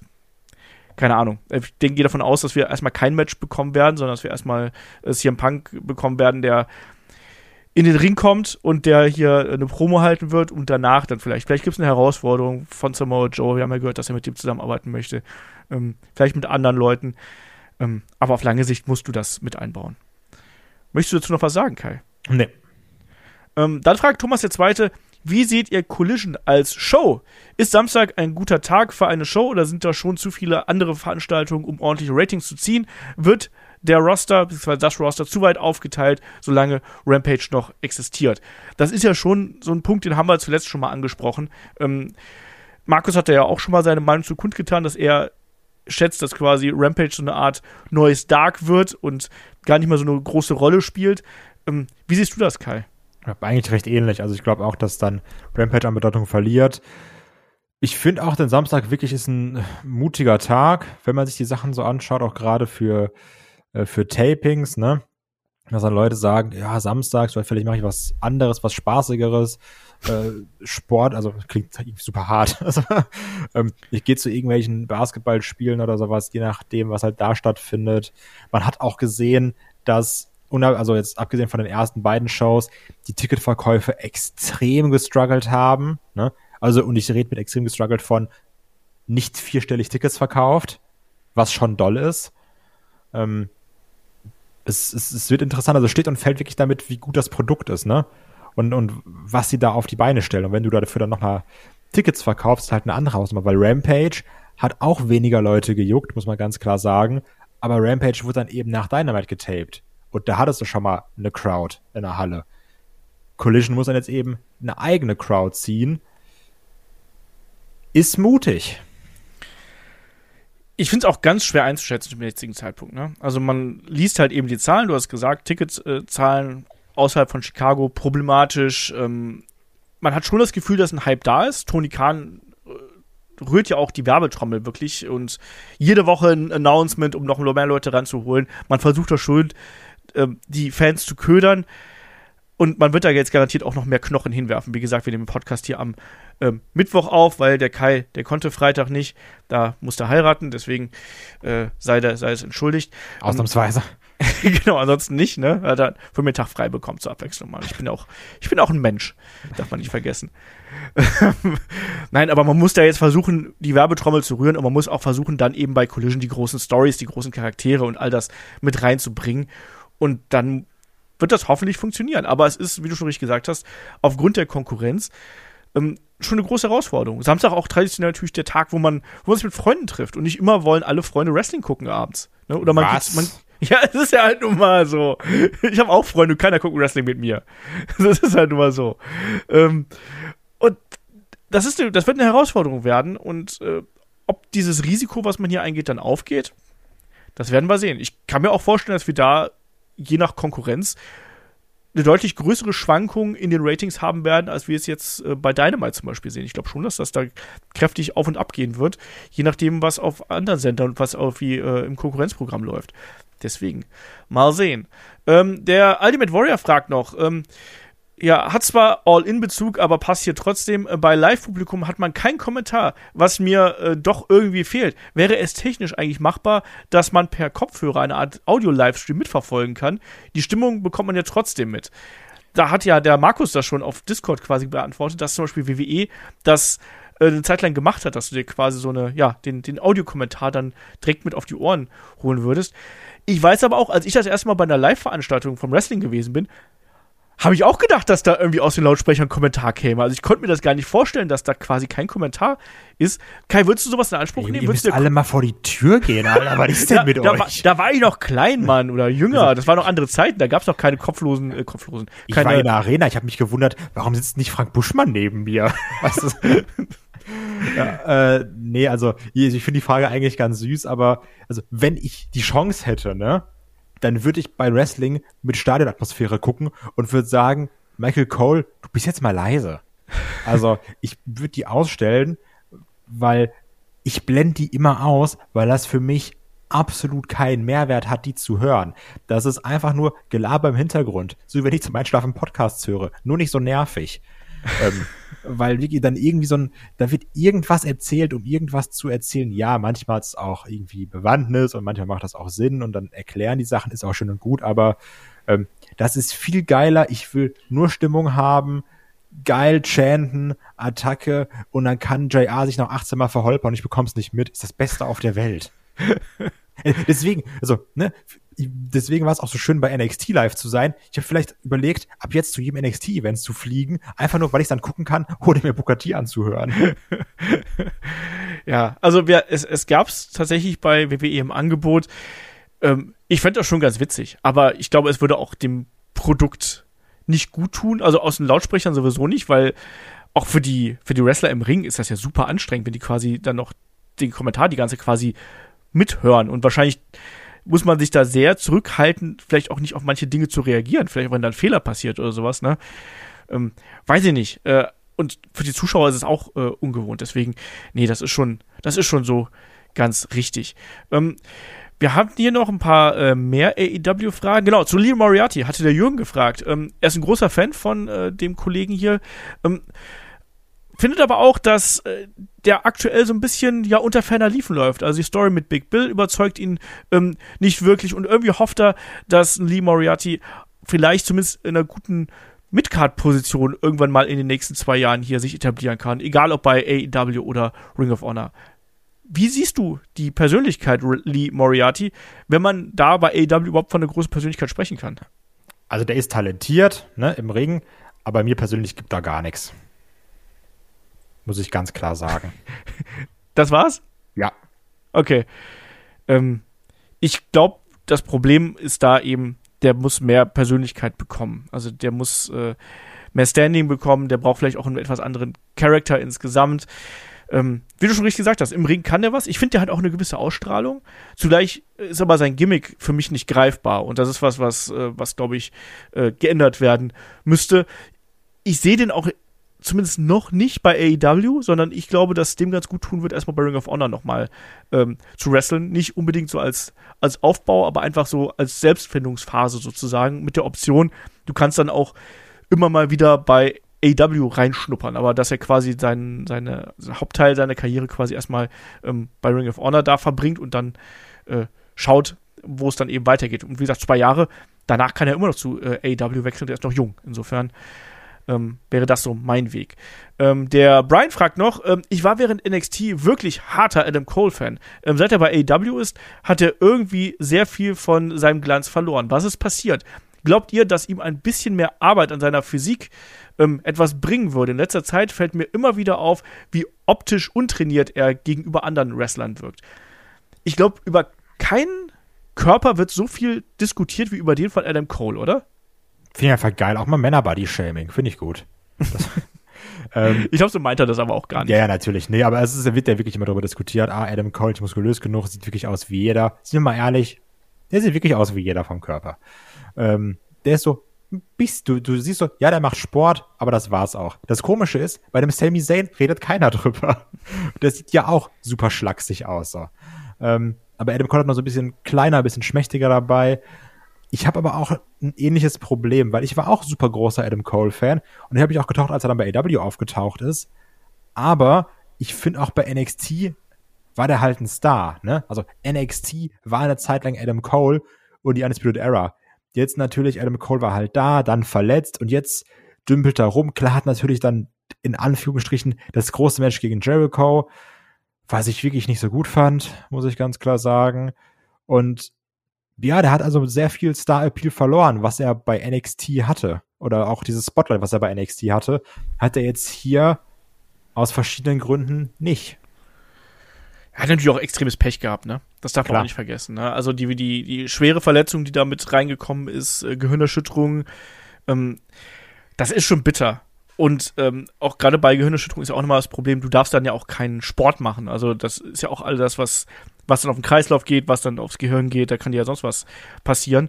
Ähm, ich glaube, das war alles nicht so einfach. Und ja, Adam Cole war immer schon jemand, der einfach super schlank gewesen ist. Und es gibt einfach manche Leute, die, egal wie viel sie trainieren, auch nicht so viel Muskelmasse aufbauen. Da scheint er einer von den Leuten zu sein. Man weiß ja auch nicht genau, was so in seinem Stoffwechsel abgeht, ne? Ja, das ist auch schon, also wenn man sich da vernünftig ernährt oder sowas, dann sieht man nicht so und vernünftig trainiert, dann sieht man auch nach einer gewissen Zeit nicht so aus wie Adam Cole. Das ist Quatsch. Okay, wenn du das sagst. Ähm, vielleicht will er es aber auch einfach gar ja, nicht. Ja, wollte ich gerade sagen, ne? Kann ja auch sein. Also vielleicht juckt es ihn auch einfach nicht. Er sagt hier, ich bin halt Wrestler und das ist mein Look und fertig. Ähm, ansonsten, ich glaube, dass er bei AEW noch gar nicht. verschluckt. Moment. Ansonsten glaube ich, dass er bei AEW noch gar nicht wirklich angekommen ist. Also ich glaube, dass jetzt die Möglichkeit ist, quasi mit ihm diesen Weg zu gehen. Aber die erste Geschichte mit der Undisputed Era gegen die Elite oder so, das, da, da hätte man ja was draus machen können, aber das ist ja nicht passiert. Und jetzt hat man, glaube ich, die Möglichkeit, mit dem Babyface Adam Cole einen neuen Weg zu gehen und dann kann man schauen, ob man darauf aufbaut. Körperlich, ja. Ich glaube aber, dass das vielleicht auch hilft, wenn er da wieder regelmäßig wrestelt ähm, und einfach im Ring steht und dadurch wieder quasi äh, ja, in, in Ring-Shape wieder 100% kommt, weil ich bin bei dir. Also das Match gegen Chris Jericho war nicht gut. Das hing auch an Chris Jericho, aber es hing auch an Adam Cole. Und von daher, ja, gucken wir mal, wie da die Zukunft ähm, aussieht. Ähm, der Thomas der Zweite fragt noch, was würdet ihr tun, um äh, die Women's Division bei AEW besser zu präsentieren? Was fehlt, damit die Frauen einen mehr emotional mitnehmen, Kai? Boah, es ist natürlich eine schwierige Frage, denn so ein grundlegendes Problem einfach zu lösen. Also ich sag mal jetzt auch mit einer ähm, oh Gott, jetzt habe ich das Stier am Schlauch. Chris Deadlander, genau. Ähm, hat man auf jeden Fall schon mal eine Person, die emotionalisiert und auch mit den Outcasts geht man ja einen guten Weg, finde ich. Ähm, nur man muss da dann auch mal konstant Storylines ballern, ne? Weil die Sache ist, das Wrestling ist manchmal schwierig in der Division, aber man kann auch schwieriges Wrestling einfacher verschmerzen, wenn die Stories besser sind. Nur das sind sie dann über weite Strecken eben nicht. Also ich, da muss man halt angreifen, ne? Das Talent, was man hat, vernünftig präsentieren, dem Charakter geben, an dem man sich irgendwie emotional haften kann, das alles fehlt. Genau das. Ne? Also du hast genug gute Wrestlerinnen eigentlich, ähm, aber du brauchst eben noch die richtigen Charaktere. Ich glaube zum Beispiel auch, dass Willow jemand sein wird, die langfristig ähm, eine große Rolle einnehmen kann. Chris Statlander, bin ich ehrlich, habe ich mich über das Comeback gefreut. Ähm, und ich mag die grundsätzlich und ich finde es auch cool, dass man das quasi jetzt so gelöst hat. Ähm, weil ich glaube, das war wie so ein Pflaster. Dieses ähm, Jade Cargill war das Pflaster und Chris Statlander war die Hand, die es abgezogen hat. Besser mach's lieber kurz und schmerzlos und, und gut ist. Ähm, aber wir brauchen Charaktere und mit den Outcasts hat man ganz gut was gezeigt. Ich glaube auch, dass man mit Jamie Hater jetzt einen anderen Weg gehen könnte ähm, und da ihr den großen Moment hoffentlich einen Wembley geben wird. Und dann sehen wir weiter, ne? Also da sind schon Charaktere dabei, die jetzt langsam interessanter werden, aber du kannst eben auch nicht übers Knie brechen, was du über Jahre quasi versäumt hast. Nämlich einfach nur, wo du einfach nur gesagt hast, ja, die, die catchen halt. Ne? Eine Britt Baker hat man gehabt und hat man aufgebaut, aber die ist ja quasi von selber overgekommen, eigentlich. Ne? Das war ja kein großer Plan, sondern da, da haben die harten Matches gegen Thunder Rosa mit reingespielt, da haben auch ihre Vignetten mit reingespielt und die hat sich einfach geil entwickelt. Und das haben die Leute gesehen, das haben die Leute honoriert. Und diesen Weg müssen noch andere gehen. Und zum Beispiel die Outcasts, die kann man dafür nehmen, um daran eben auch Leute aufzubauen. Vielleicht auch einen Jamie Hater dann auf lange Sicht, weil die war ja jetzt auch im Schatten von ähm, Britt Baker über lange Zeit. Und das ist ja auch so ein Punkt, den wir hier schon kritisiert haben. Also ich glaube, man muss mehr Storyline-Gewichtung, mehr Promos, mehr Character-Build. Ähm, aber das sehe ich übrigens nicht nur als Schwäche bei den Frauen, sondern das sehe ich auch als Schwäche bei vielen Midcard-Männern übrigens. Ich finde, da sieht man eben auch, dass die über eine gewisse Schwelle nicht wegkommen, sondern wo du sagst dann, ja, das sind halt geile Catcher, ne? Aber da fehlt halt dann noch was, um diesen nächsten Schritt zu gehen. Oder bin ich dazu äh, gleichgültig? Nee, bin ich komplett bei dir. Ist halt wirklich so. Äh, nicht ganz so, nicht ganz so einfach. Dann äh, springen wir mal äh, weiter. Ich schaue gerade, ich hab, wir hatten noch eine AW-Frage und ich finde sie gerade nicht. Ähm, genau, nochmal eine, eine ähm, AW All-In-Frage, beziehungsweise mehrere. Von Brian hat der hat hier gefragt. Ähm, schreibt, ich plane gerade meinen Trip nach Wembley. Habt ihr Tipps für die besten Plätze in einer Wrestling-Show in so einer großen Arena? Was lohnt sich, was eher nicht? Ringside oder frontal zum Entrance? Ähm, lohnt es sich für deutlich mehr Geld einen Platz äh, im ersten Rang zu kaufen oder guckt man eh nur auf den Bildschirm? Also zum einen erstmal beste Empfehlung, die Seite View from My Seat. Ist immer das Beste. Da kann man nämlich gucken, wie die Sicht von einem Platz aus ist bei verschiedenen Events. Also das kann ich sehr, sehr empfehlen. Und bei so großen Shows würde ich persönlich immer auf einer Tribüne sitzen, weil Ground Level ist halt Kacke. So, ne, da sitzt du irgendwo in, in, in Reihe 18 und vorne sitzen Leut, Leute, die auf der gleichen Höhe sind wie du. Also da lieber immer Tribüne, die halt von Sitz, von Sitzreihe zu Sitzreihe eine, eine Erhöhung hat. Das ist halt viel praktischer.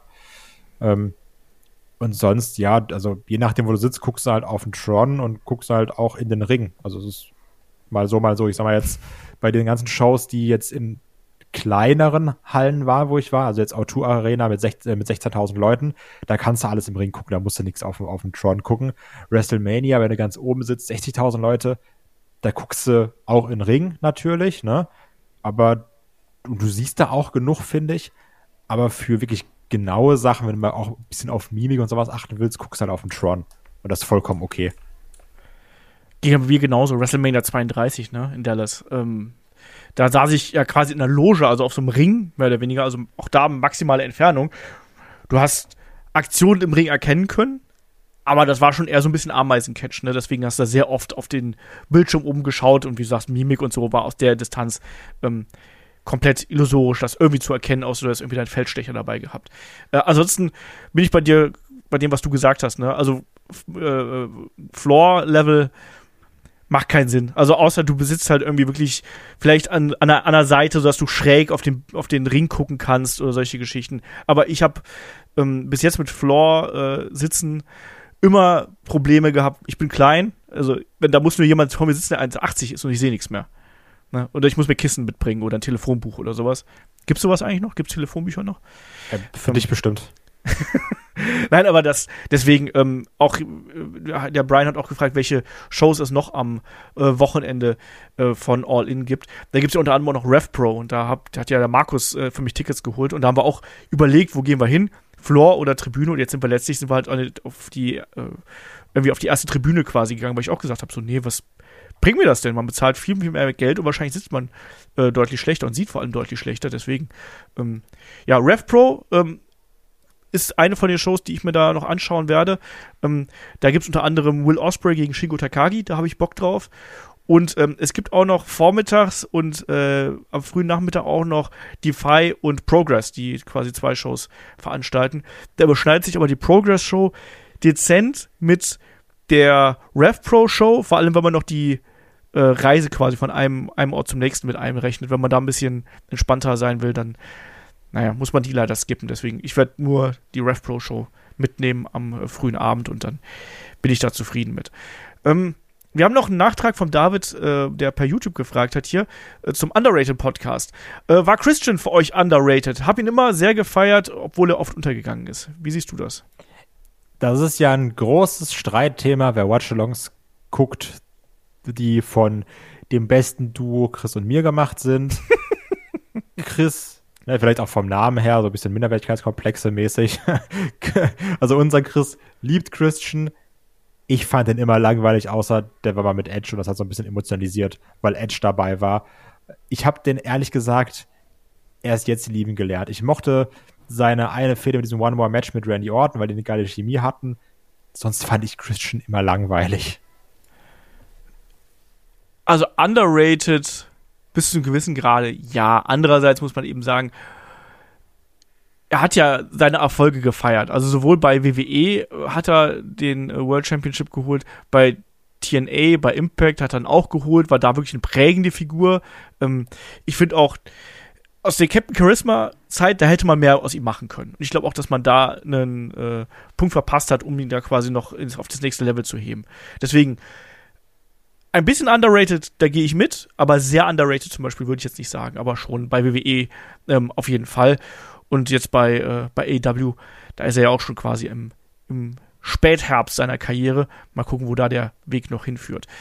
Ähm, so, jetzt sind wir langsam so an, am Ende der, der geordneten Fragen angekommen, die ich so gut strukturieren kann, bevor es gleich vogelwild durcheinander geht. Ähm, der ähm, Niro hat noch gefragt, glaubt ihr, dass seit AEW da ist und auch beim Publikum große Erfolge und Reichweite feiert, dass es dem Wrestling-Produkt, also dem Produkt Wrestling an sich gut tut, ähm, sei es AEW oder WWE, ähm, dass die Beliebtheit fürs Wrestling besser und größer geworden ist, Kai?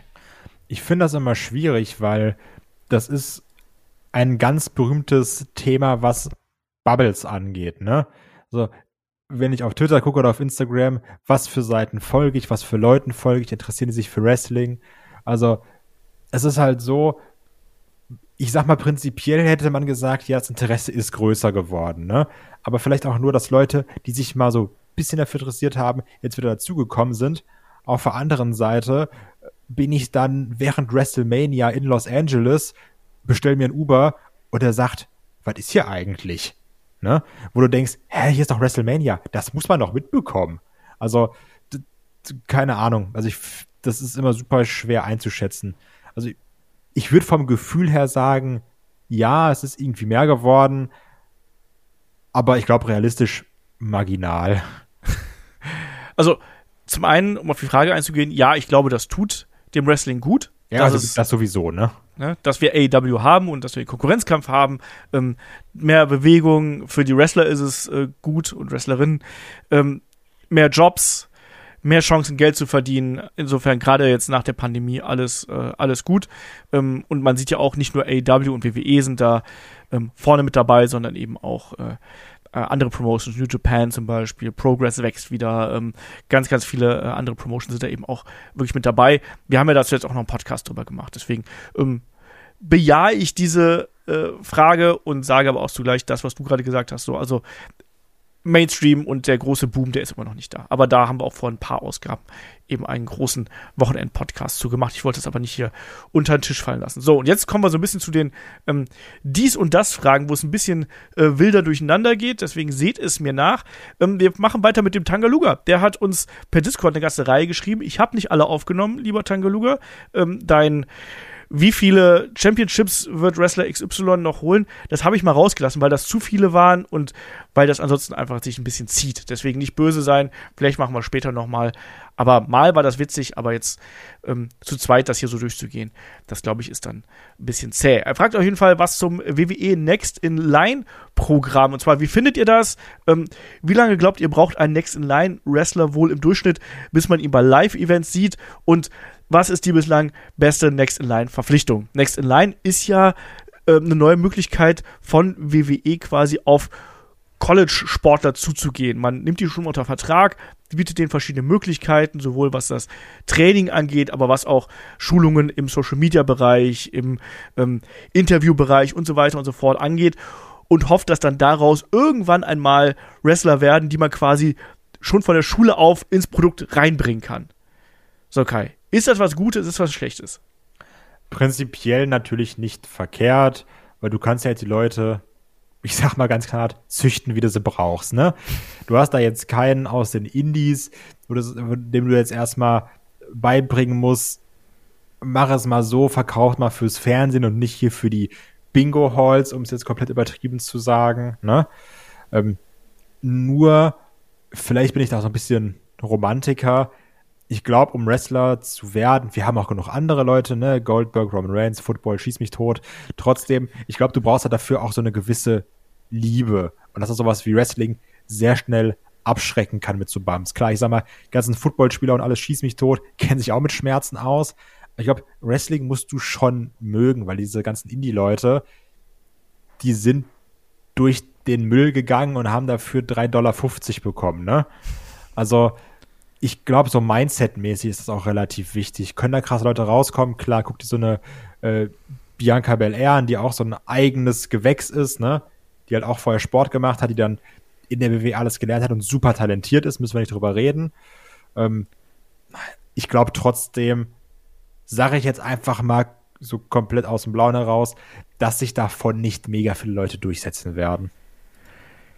Ähm, erstmal, ich finde dieses Programm super smart von WWE, weil wie gesagt, du kannst dir eigenes Talent ranzüchten, du kannst ähm, talentierte Leute direkt von der Pike auf quasi an das Produkt ranführen, ähm, hast die quasi schon unter Vertrag, das heißt, die können dir nicht irgendwie weggeschnappt werden. Vom Produkt, von der Idee her finde ich super smart. Alles andere, ähm, was dabei rauskommt, wie lange wird es dauern? Das steht halt komplett auf einem anderen Papier. Und da bin ich auch ehrlich, da haben wir, äh, glaube ich, auch aktuell gar nicht die Einblicke für, um das zu einzuschätzen. Wer war bislang die beste Next-in-Line-Verpflichtung?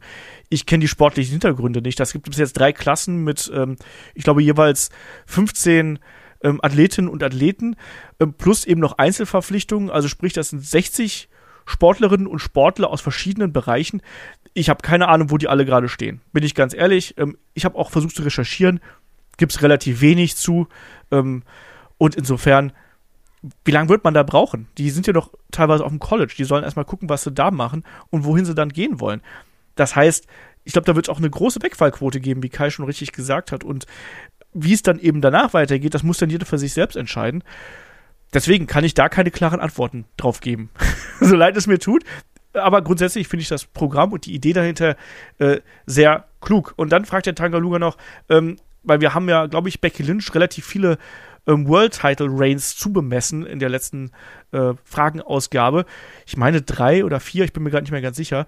Und ja, da fragt er, warum glaubt ihr, dass Becky Lynch noch so viele World Title Reigns bekommen wird? Zum einen äh, ist sie doch nur noch da, um Leute wie Bianca Belair oder zukünftig bestimmt auch Rhea Ripley und, und so weiter overzubringen. Und zum anderen wird doch vermutet, dass sie nach Vertragsende 2024 nach Hollywood geht. Kai, ist es dann das dann schon für Becky Lynch? Also zum einen ist Becky Lynch immer noch eine Bank, ne? Also muss man auch sagen, da kannst du den Belt geben und das ist erstmal, der ist da erstmal gut geparkt und dann auch eine andere gegen die gewinnen lassen, ist auch nicht verkehrt, um sich den Belt zu holen. Und ich glaube auch, dass wir alle häufig dieses Hollywood-Thema so ein bisschen überschätzen, ne? Also guck mal, was auch ein Batista, ein John Cena und ein The Rock was die für Drecksfilme gemacht haben. Und das war nicht Film nach Film nach Film und wir drehen jetzt 400 Stunden äh, am Tag oder sowas, sondern ich glaube, du wirst da mal über viele Umwege so einen Fuß in die Tür kriegen. So Roman Reigns ist ja auch immer, ja, der ist in Hollywood. Ich meine, der war so ein irgendein Cousin bei Fast and the Furious, so und das war ein Auftritt, der ging ein paar Minuten und dann war es wieder fertig, ne? Und ja, Royal Rollins ist jetzt auch im Captain America. Der wird jetzt höchstwahrscheinlich nicht Captain America spielen, ne? Also jetzt übertrieben gesagt. Also ich glaube, man darf das nicht so äh, überschätzen, dass sie dann sagen, ja, die sind ab da in Hollywood und dann drehen die jeden, jede Woche 14 Filme und haben gar keine Zeit mehr. Das auch beim Cena, das war halt ein Weg dahin, ne? Also wir dürfen nicht vergessen, der hat auch Sachen gemacht wie The Marine und zwölf Runden bevor er jetzt dann äh, Peacemaker wurde und sowas. Ich glaube, dass wir die noch ein bisschen sehen werden. Also ich rechne da mit, mit zwei, drei Jahren. Ich glaube auch nicht, dass, die, dass der Vertrag äh, dann beendet wird nach 24. Das ist schon mal das eine. Ich glaube, da wird man den Vertrag verlängern. Und selbst wenn die nach Hollywood geht, wird WWE den Teufel tun, zu sagen, geh nach Hollywood, äh, der Vertrag ist jetzt weg, wir sparen uns das Geld. Die werden Becky unter Vertrag behalten natürlich, ähm, weil die ist ein großer Name. Und wir haben AEW vor der Tür. Ähm, wird man nie machen. Man wird gucken, dass man die weiter halten kann ähm, und dann, auch wenn man die dann nur für einzelne Runs bekommt, für drei, sechs Monate und dann macht sie ein Hollywood-Projekt, dann ist sie zwei Monate weg, kann ja trotzdem sein. Aber ich glaube trotzdem, dass man die noch weiterhin einbinden wird, ähm, weil wir eins gelernt haben in der jüngeren Vergangenheit, ist, dass WWE große, selbstgemachte Namen jetzt nicht mehr so schnell gehen lassen wird. Und ich glaube, da wird Becky Lynch dazugehören und die wird wahrscheinlich, wenn es nicht irgendwelche Zerwürfnisse geht, ähm, bis ins Retirement bei WWE bleiben. Und deswegen glaube ich, hat sie noch genug Zeit, um sich noch ein paar Titel umzuschnallen. So, das ist so mein, mein Approach an die Sache. Deswegen glaube ich, ähm, dass das nicht so noch ein bisschen länger dauern wird mit ihr. Und der Ultimate Warrior hat noch eine interessante äh, Frage mir noch hier kurz vor Schluss äh, sozusagen reingebracht, nämlich wäre es denkbar, dass es irgendwann mal so eine Art Regel oder ein Gesetz gibt, bei dem Wrestler maximal acht Jahre bei einer Liga sein dürfen oder dann zum Beispiel vier Jahre lang nicht mehr, so um das Roster ein bisschen aufzulockern. Kai. Und wer soll das durchsetzen? Die, die universelle Wrestling-Liga oder? Also, das ist ja keine Präsidentschaftskandidatur. Also, du, du baust ja jemanden auf, und dann soll der ja auch bei dir bleiben. So stell mal vor, du gibst dir jetzt richtig Mühe und sagst, ja, jetzt habe ich so einen richtig großen Namen gemacht. Ah, doof, acht Jahre sind rum. Ja, gut, dann geh halt zu AW. Also ja. ist, ist witziges Fantasy. Dingensbummens, das ist so eine Frage, die ich dir, glaube ich, um zwei nachts besoffen stellen würde. So, wie wäre das eigentlich? ähm, aber ich glaube nicht. Nee, dafür fehlt, fehlen übergeordnete Strukturen sozusagen, wie du sie vielleicht wie in anderen Sportarten oder in der, ich meine, Arbeitswelt wahrscheinlich auch nicht da hast, aber nee, ähm, glaube ich nicht, dass es sowas geben wird. Wo hätten denn denn die, die Promotions da den, den Benefit von? Den sehe ich halt eben nicht. Weißt du, wie, wie Kai schon gesagt hast, da hast du jemanden aufgebaut und der, der muss jetzt leider gehen. Oh, sorry. Das ist, das ist, das ist glaube ich, so eine klassische Frage aus Fansicht, wenn man sich denkt, wäre schon geiler so für uns als Fans. Ja. ähm, dann fragt der Kollege hier noch, äh, wie würde die US-Wrestling-Welt wohl aussehen, wenn Wrestler echte Angestellte wären? Äh, am besten noch mit äh, sechs Wochen Kündigungsfrist zum Quartalsende. Ähm, ja, wie wäre es dann, wäre es dann quasi wie so eine normale ja, Firma mit, ähm, was sind KPI-Gespräche, Kai? Ich habe keine Ahnung, was das sind. Ja, ob du so deine äh, persönlichen Ziele erreichst. Ach so, also okay. Also so Mitarbeiterbewertung und, und wie war das Jahr? Hast du dich da verbessert und ja. Okay, Team-Events und Co. Ähm, haben Wrestler dann auch eine Corporate-E-Mail-Adresse wie randyorton.wwe.com? Also, ich glaube übrigens so, so, ähm, so Gespräche, die gibt's. Also nach dem Motto, äh, wie weit bist du gekommen? Das haben wir gerade bei NXT ja zum Beispiel ja. auch gesehen, dass es solche Gespräche gibt. Macht ja auch Sinn, halt Feedback zu kriegen, ne? Die haben auch, Team-Events gibt's auch. Das nennt sich On the Road sein. und, und sich ein Hotelzimmer teilen und zusammen Mietwagen buchen und, und dann irgendwie von Town zu Town juckeln. Ich glaube, das sind die Team-Events. Ja, ja. Aber ich fände witzig. Also ich stelle es mir so ein bisschen wie Stromberg vor. Vince McMahon ist Stromberg. Es muss natürlich dann auch erstmal eine ganz grundsätzlich andere Struktur her, ne? innerhalb der, innerhalb der Firma. Also was sowohl auch Komponenten wie Versicherungen und Renten und solche Geschichten angeht. Ne? Ähm, wird es Gewerkschaften geben. Also klar, es wird sich das ganze, das ganze Wrestling würde sich verändern, weil auch auf die Promotions ähm, nicht nur auf die großen Promotions, die sich leisten können, sondern auch auf die kleinen Promotions ganz andere Ansprüche auf einmal zukommen. Also man stellt sich mal vor, ähm, die WXW müsste auf einmal all ihre Wrestler fest anstellen, damit die da catchen dürfen. Hm. Und dann halt eben Freistellungsaufträge erteilen müsste, wenn die mal woanders catchen wollen. Ähm, ich glaube, es würde so nicht funktionieren. Also das würde vielleicht bei den großen Unternehmen gehen, bei den kleinen würde es eben gar nicht hinhauen. WWE könnte sich das leisten für ähm, das Roster, zum Beispiel Versicherungen, Renten, äh, Geschichten und andere Sachen zu bezahlen.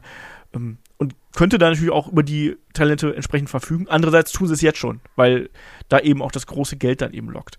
Ähm, ich weiß gar nicht, ob glaub, glaubst du, Randy Orton hat Randy, Randy Orton äh, at WWE.com? Das wäre das Witzigste auf der Welt. Ich hoffe es. Also ich würde es mir wünschen, wenn es so Mailadressen geben würde. Ja, ich glaube, ich schicke nachher mal eine Mail dahin. Ja. Einfach nur, um zu gucken, um zu gucken, was dabei, ähm, was dabei äh, rauskommt. Ähm, gehen wir weiter. Wir haben noch ein paar Fragen. Ähm, wir haben natürlich auch ein paar Quatschfragen, die mache ich dann gleich äh, ganz zum Schluss. Ähm, der Tangaluga hatte auch noch ein paar Fragen gestellt und der äh, André fragt hier: ähm, Ich selbst verfolge Wrestling seit Anfang der 90er, also so ein alter Mensch wie wir auch, und vermisse ehrlich ja. gesagt die Zeit, wie, stimmt, ähm, die Zeit, in der es weder Internet gab, äh, man gespoilert wurde, noch sämtliche News aus dem Backstage-Bereich irgendwo online zu finden waren. Ähm, man hätte sich jede Woche auf die Show gefreut und hatte keine Ahnung, was passieren würde. Ähm, er fand die Begeisterung damals ganz toll und jetzt kommt nämlich die Frage, ähm, könntest du dir vorstellen, Kai, auch mal für eine gewisse Zeit, also zwei, drei Monate oder so, ähm, nur die TV-Shows und Pay-Per-Views anzuschauen, ohne Social Media, äh, Discord, Twitter, was auch immer, Spoiler? Also unabhängig davon, ich würde es mir generell manchmal wünschen, bei allen möglichen Sachen, dass das alles nicht mehr so Social Media mäßig ist. Ähm, ich hätte auch, also ne, ich, ich habe da, glaube ich, so ein bisschen dieses Fear of Missing Out. wenn man da nicht drauf ist. Aber würde man jetzt einfach sagen, alle Social Media Apps werden gelöscht. Wäre ich cool damit, weil dann hätte es ja keiner mehr. Da kann ja nichts verpassen. Ähm, Fände ich nicht so schlimm. Ähm, aber auch dann natürlich ganz wichtig bei Social Media äh, headlock.de folgen, damit ihr keine schlechten Menschen seid, um das nochmal unterzubringen. ähm, nur man muss ja auch sagen, jetzt gerade bei uns gehört es ja auch zum Headlock vorbereiten dazu. Ne? Also wir müssen natürlich Social Media verfolgen. Wir müssen gucken, was da passiert. Wir müssen schauen, was die Dirt schreiben, um halt die Sachen aufzugreifen, um darüber zu reden. Ist es prinzipiell geiler? Ja, natürlich. Ne? Also ich habe jetzt letztens irgendwie den, den letzten Bundesligaspieltag, weil ich nicht zu Hause war, habe ich den über WDR 2 in der Konferenz gehört. Mann, das hat mir so richtige 2003er Vibes gegeben. Das war auch cool, ne?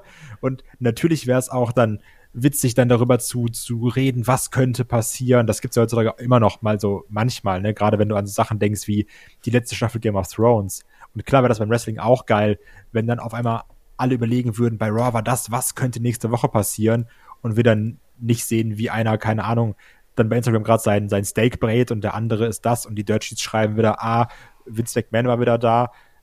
Also wäre es geiler, auf jeden Fall, weil es wieder mehr Zauber hätte aber es gehört mittlerweile dazu und gerade halt dadurch, dass wir den Podcast machen, geht es halt nicht mehr ohne, weil es einfach Teil davon geworden ist. Es ist jetzt fest mit Wrestling verwachsen. Ja.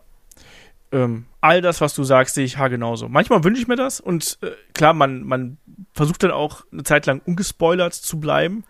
Ähm, aber sehr oft klappt das dann eben auch nicht. Und dann muss man ja auch berichten und äh, wir haben allein durch Headlock da natürlich auch eine gewisse äh, Verpflichtung. Deswegen so einmal komplett aus der, aus der Bubble rauszusteigen. Das hat ja auch Vorteile, ne? das drüber sprechen, das Spekulieren und so, das macht ja auch Spaß. Ähm, aber ja, ich, ich kann diese, diese nostalgischen Gefühle ähm, schon verstehen. Ähm, der Torben fragt noch äh, per Mail, der ist ein bisschen neugierig, was AEW in Deutschland angeht. Also er würde gern wissen, äh, wisst ihr, wie viele Fernsehzuschauer AEW erreicht? Ich lese immer wieder Zahlen ähm, aus den USA, Kanada, Großbritannien über den deutschen Markt, finde ich aber nichts. Ähm, wie steht es im Vergleich zu anderen europäischen Ländern? Und ist eigentlich bekannt, ähm, wo Collision ähm, vor AEW äh, stattfinden, äh, vor AEW All-In stattfinden wird, äh, kommt die Show auch nach Europa. So, ganze Menge. Ähm, und ganz, ganz wenig Informationen tatsächlich, die wir dazu geben können. Also ähm, die Quoten sind zugänglich, allerdings hinter einer relativ hohen Bezahlschranke. Und das ist nämlich ein Problem. Und da muss man, äh, das kostet, ich meine, Markus hat es mal rausgefunden und ich meine, das kostet irgendwie ein paar hundert Euro. Dann, ähm, und da bin ich ehrlich, das ist es mir dann nicht wert, nur ein paar Zahlen ähm, zu haben. Ich habe den Kollegen Mike Ritter per Twitter angeschrieben und der hat mir dann auch noch äh, sehr pünktlich hier zum Podcast äh, geantwortet. Der ist ja gerade noch in, äh, war ja auch in Las Vegas jetzt bei AW Double or Nothing. Und er schreibt, äh, die Quoten für AW Dynamite und AW Rampage werden natürlich ganz normal erhoben und werden auch analysiert und ausgewertet. Das ist aber ein interner Prozess. Die Daten sind zwar nicht geheim, aber nicht für jedermann öffentlich zugänglich. Das ist das, was da gemeint ist, weil ich glaube, du musst auch nachweisen, dass du Medienvertreter und solche Geschichten bist. Ähm, jedoch kann jeder, der legitimes Interesse daran hat, sie beziehen. Ähm, meiner Meinung nach äh, haben die reinen Zahlen jedoch für Normalsterbliche keine Aussagekraft. Wenn man nicht alle Faktoren kennt und mit den Zahlen in Relation setzt, sind es einfach nur Zahlen ohne Bedeutung.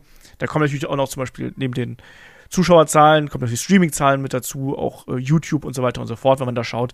Ähm, da ziehen die ja schon so 30.000, 20.000 bis 30.000 Views pro Dynamite-Folge. Das ist so das, was ich jetzt gefunden habe. Und ich weiß natürlich dadurch auch nicht, wie das im Verhältnis zu Frankreich und Spanien ist. Ich habe mal für Frankreich geschaut, habe ehrlich gesagt nichts gefunden. Ähm, so ist es halt eben. Und man weiß auch noch nicht, wo AW Collision vor All-In stattfinden wird. Und äh, mal abwarten. Also ich könnte mir halt sogar vorstellen, dass sie ein Doppelt Doppeltaping machen bei der Show davor. Möglich. Ja, deswegen, mal schauen. Ähm, dann der Schorsch fragt noch, äh, wie ist das Englisch eigentlich von Asuka? Meiner Meinung nach ähm, ja ziemlich grottig oder ist das nur gespielt? Ähm, falls es wirklich so schlecht ist, warum gibt man ihr dann keinen Manager oder so an die Hand? Ein Champion, der nicht reden kann, das funktioniert ja nicht, Kai. Ja, das stimmt. Also promomäßig. Ich meine, sie hat ja auch einen YouTube-Kanal, ne? Ähm, ja. Aber das Englisch ist halt immer noch sehr holprig. Und gerade bei Promos, wenn du dann gezielt auch Emotionen rüberbringen musst, ja, weiß ich nicht. Also ja, ein Mouthpiece wäre vielleicht schon ganz gut. Ja, und ähm, ich habe mir auch nochmal Interviews jetzt auf diese Frage nochmal angeschaut, die jetzt so ein Jahr alt sind und so, wo sie Englisch spricht. Ja, es ist, es ist man, man versteht sie, ähm, aber es ist halt eben für normale Gespräche einigermaßen geeignet, aber dann eben auch für äh, Interviews vor Kamera oder vor äh, der ganz, ganz großen Bühne ist es halt ungeeignet. Und ich fände auch ganz cool, wenn man da mal versuchen würde, ein Mouthpiece zu bringen. Ähm, zugleich habe ich gerade das Gefühl, dass man das ja so ein bisschen ausgleichen äh, möchte durch diesen etwas mysteriöseren Charakter. Und der vielleicht ein bisschen stärker an den Great Muta angelehnt ist, der auch nicht viel reden musste. Kann funktionieren, ist aber eben auch, äh, wie du schon sagst, hier ein bisschen schwierig, gerade im US- äh, Wrestling sozusagen.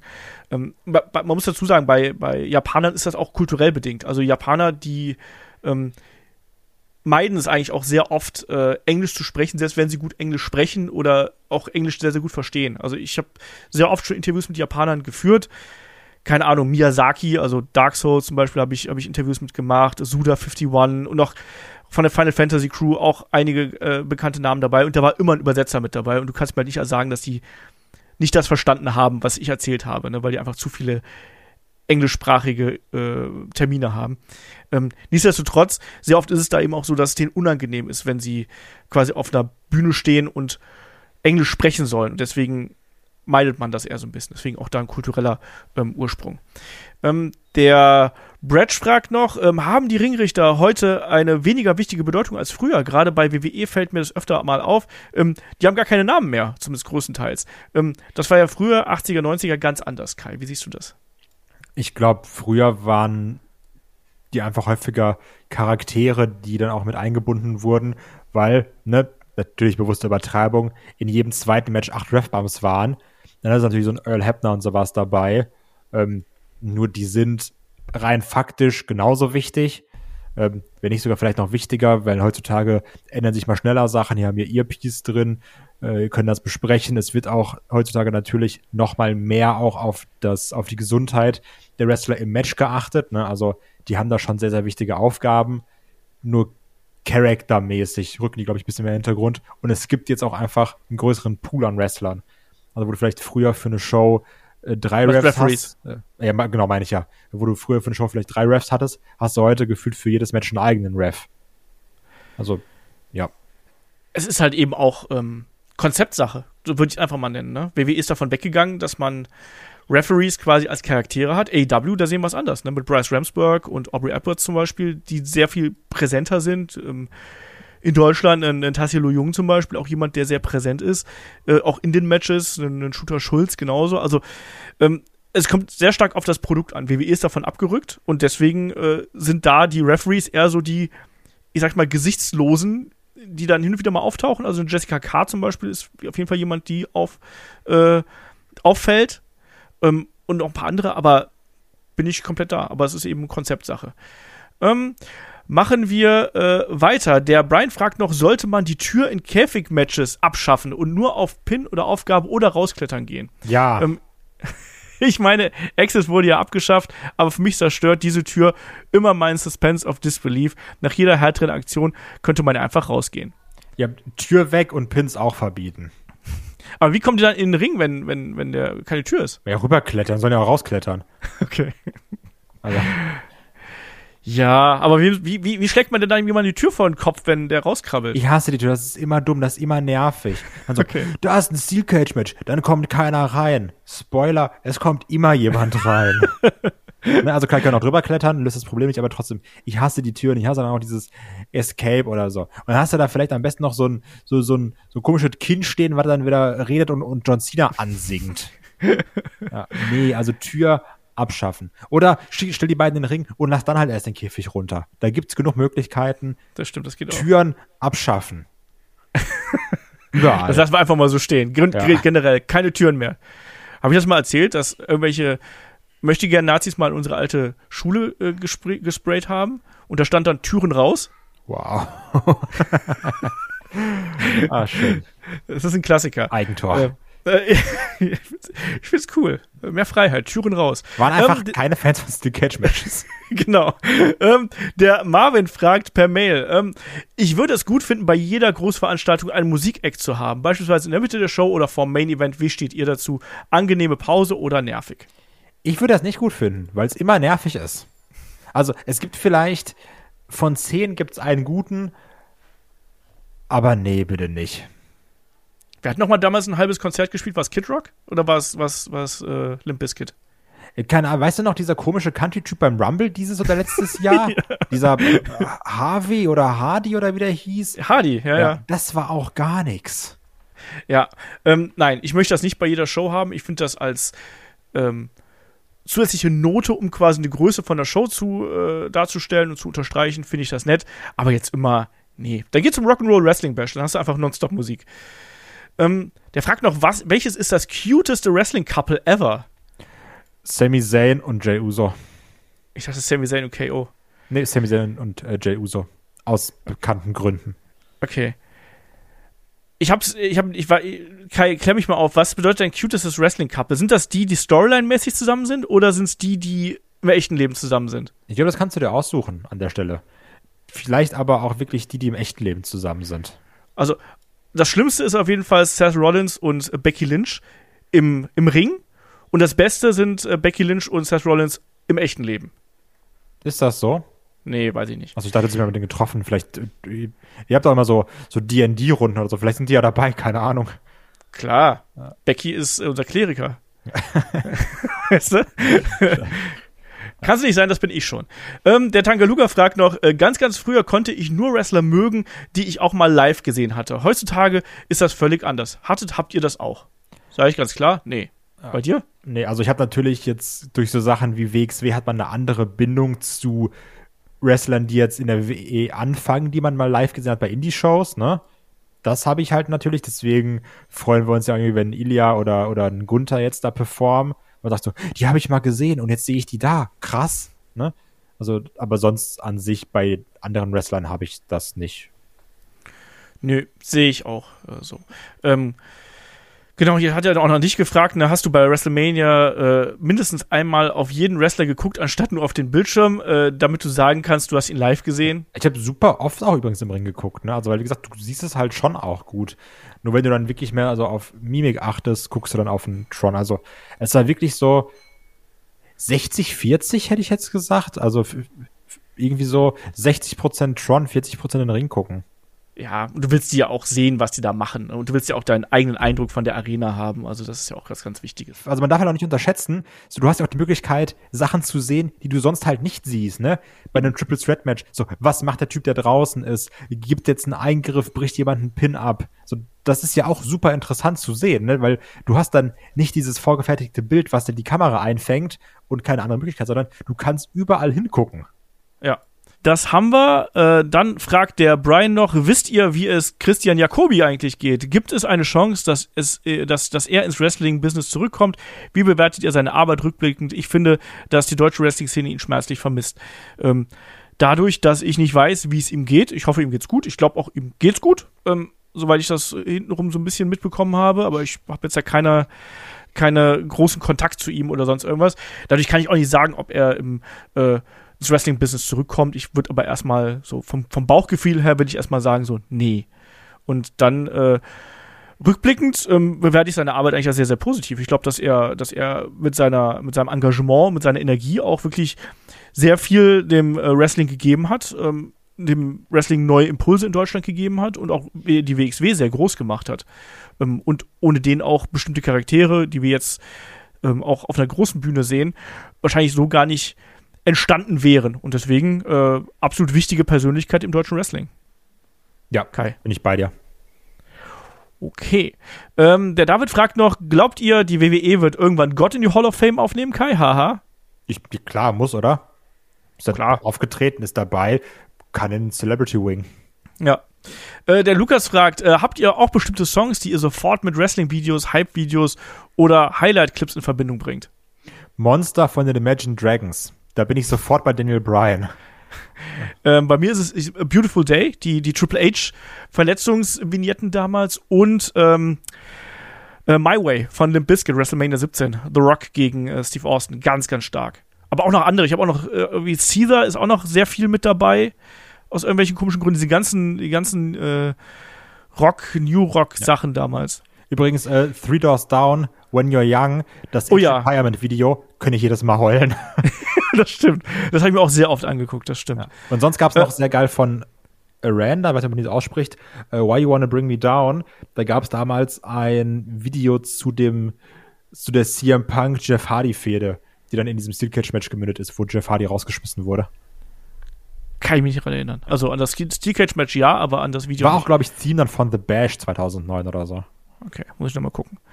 Äh, der Oliver fragt noch, das ist wieder eine Frage für mich. Äh, die persönlichen Fäden von Hulk Hogan in der WCW bestanden ja fast ausschließlich in aufgewärmten Rivalitäten gegen ehemalige WWF-Gegner. Warum hat es eurer Meinung nach dennoch so gut funktioniert? Denn ich denke, Hogans Zeit bei WCW, sowohl zu Beginn ab 94 und erst recht ab 96, war durchaus als Erfolg zu verbuchen. Willst du was dazu sagen? Ja, Hulk Hogan, alter Mann. Du bist dran. okay. Ähm, ich glaube, das hängt halt damit zusammen, dass man gerade ab 96 ja Hogan einen anderen Anstrich gegeben hat. Und man hat quasi einen anderen Hulk Hogan gegen ehemalige Gegner gestellt und gegen ehemalige Weggefährten und hat dadurch aber eine andere Prämisse geschaffen, hat dadurch natürlich auch einen Realbezug mit reingebracht. Du hast dadurch auch äh, ja die die Figuren quasi auf den Kopf gestellt und das hat das hat gut funktioniert. Wobei man da auch sagen muss, es hat ja auch nur partiell gut funktioniert. Ne? Die Matches waren ja schon sehr schwierig teilweise. Ich erinnere an die Kampfkonstellation mit Hogan und Piper zum Beispiel. Ähm, aber klar, das funktioniert. Aber das lag, glaube ich, auch eher daran, das lag weniger an den Matches, sondern es lag eher an dieser gesamten NWO-Geschichte, die da äh, mit dabei äh, ja, aufgekommen ist quasi. Und 94, das hat eine Zeit lang funktioniert, aber dann ja auch irgendwann nicht mehr, weil dann haben wir den Dungeon of Doom gehabt und äh, die Three Faces of Fear und so. Und das hat nicht mehr funktioniert. Ne? Auch, wenn, auch wenn der Butcher dabei gewesen ist, beziehungsweise der Booty Man oder der Man with No Name. Also von daher, nee, das dann auch nicht. Äh, so, das haben wir, das haben wir, das haben wir. Ähm, Thomas, der zweite fragt noch per Discord, welchen Wrestler aus der deutschen äh, Szene traut ihr einen Sprung zu den großen Ligen zu? Kai, hast du da eine Meinung? Boah, ich finde es halt schwer, weil ich jetzt muss ich auch ganz klar sagen, im Laufe der letzten Jahre immer weiter rausgekommen bin aus der deutschen Wrestling-Szene und da wirklich weniger verfolgt habe. Das Einzige, was ich ja mitbekommen ist, dass jetzt zum Beispiel so ein Maggot jetzt ja auch beim Super Strong Style antritt, was ja ganz häufig schon für viele ein erster Schritt war, außerhalb von Deutschland Fuß zu fassen. Ähm, aber sonst habe ich da keine wirkliche Meinung zu. Maggot wäre mir halt auch eingefallen. Ich würde auch einen Peter Tihani da noch mit reinpacken. Ich finde, das ist jemand, der, der könnte auch bei AEW ganz gut funktionieren. Bei WWE sehe ich noch nicht, aber das ist jemand, äh, der da auch durchaus den, den Weg äh, gehen könnte. Und äh, Ahura in meinen Augen auch jemand, der mit seiner Persönlichkeit da ganz gut ähm, aufgehoben werden könnte. Aber ansonsten war es das eigentlich. So, jetzt haben wir noch zwei so, so Spielerei-Geschichten. Der Gerald von Silden hat noch per Discord geschrieben hier, er hat sich was ausgedacht. Ähm, ihr dürft eine Matchcard buchen, dürft aber nur bestimmte Wrestlerinnen einsetzen. Ähm, mit diesen Wrestlern sollt ihr jetzt ein normales One-on-One, -on -One, ein Hardcore-Match und mit den restlichen ein Leiter-Match äh, booken. Das heißt, wir haben jetzt acht Leute und die acht Leute sind Ilya Dragunov, Sami Zayn, Samoa Joe, ähm, John Moxley, Axel Tischer, Kalisto, Orange Cassidy und Juice Robinson. Ein One-on-One Kai, ein Hardcore und ein Leitermatch. Super easy. Pass auf. Okay. Hardcore-Match, natürlich John Moxley gegen Ilya Dragunov. Ne? Die kloppen sich komplett kaputt. Es wird gesuppt bis zum geht nicht mehr. Bock drauf. Normales 1 gegen 1, Sami Zayn, Orange Cassidy. Ist, glaube ich, mega unterhaltsam und wird auch dann trotzdem wirklich auch ein gutes Match mit schön Comedy, aber auch geilen Aktionen drin. Und dann eben der Rest, also Joe, Tisha, Kalisto und Juice Robinson, machen Ladder-Match. Ja, ich würde ganz gern mal einen One-on-One -on -One von Ilya Dragunov und Samoa Joe sehen. Dann habe ich aber äh, das Problem, dass ich nicht weiß, wen ich im Hardcore-Match gegen John Moxley stellen soll. ähm, das ist wiederum ein, ein, äh, eine große Schwierigkeit. Deswegen sage ich einfach mal, ich steck da, ich mache da was komplett Konträres. Ich mache John Moxley im Hardcore-Match gegen äh, Orange Cassidy. Okay. Einfach mal, um zu gucken, was dabei rauskommt. Und der Rest, der darf dann gerne im Leitermatch antreten. Wen haben wir dann noch? Dann haben wir auch Sami Zayn haben wir dann noch. Ist gut. Äh, Kalisto, Juice Robinson und wen habe ich vergessen? Axel Tischer. Axel Tischer, ja, ist doch okay. Ja. Kann ich mit leben. Und dann haben wir hier noch vom André einmal per Discord ein paar Thesen, die ihr mit Ja und Nein beantworten dürft. Fangen wir an. Pretty Deadly werden innerhalb der nächsten zwölf Monate Tag Team Champions bei WWE. Ja. Nee. Und ich könnte sogar sagen, yes, boy. äh, LA Knight wird Money in the Bank Winner 2023. Ich würde sehr gerne Yeah sagen, aber ich sage nein. Nee, ich glaube auch nicht. Ähm, Drew McIntyre wird innerhalb der nächsten zwölf Monate bei AW debütieren. Nope. Nein, glaube ich auch nicht. Gunther wird noch im Laufe des Jahres 2023 World Heavyweight Champion. Ich nicht im Laufe diesen, also nicht im Laufe von 23. Ja, das ist auch der Haken. Ich glaube, dass der es werden kann, aber ich glaube nicht dieses Jahr. Ja.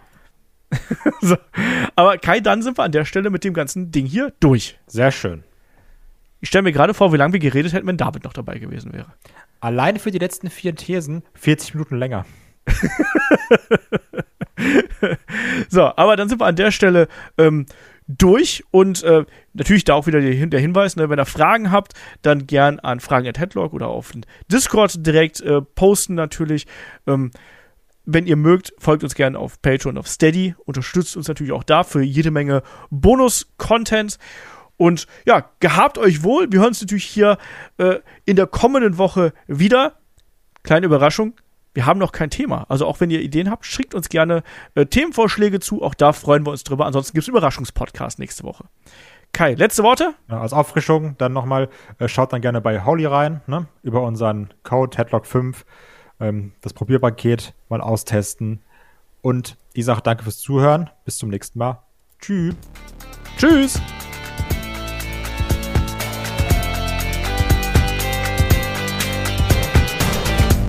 Headlock, der Pro Wrestling Podcast.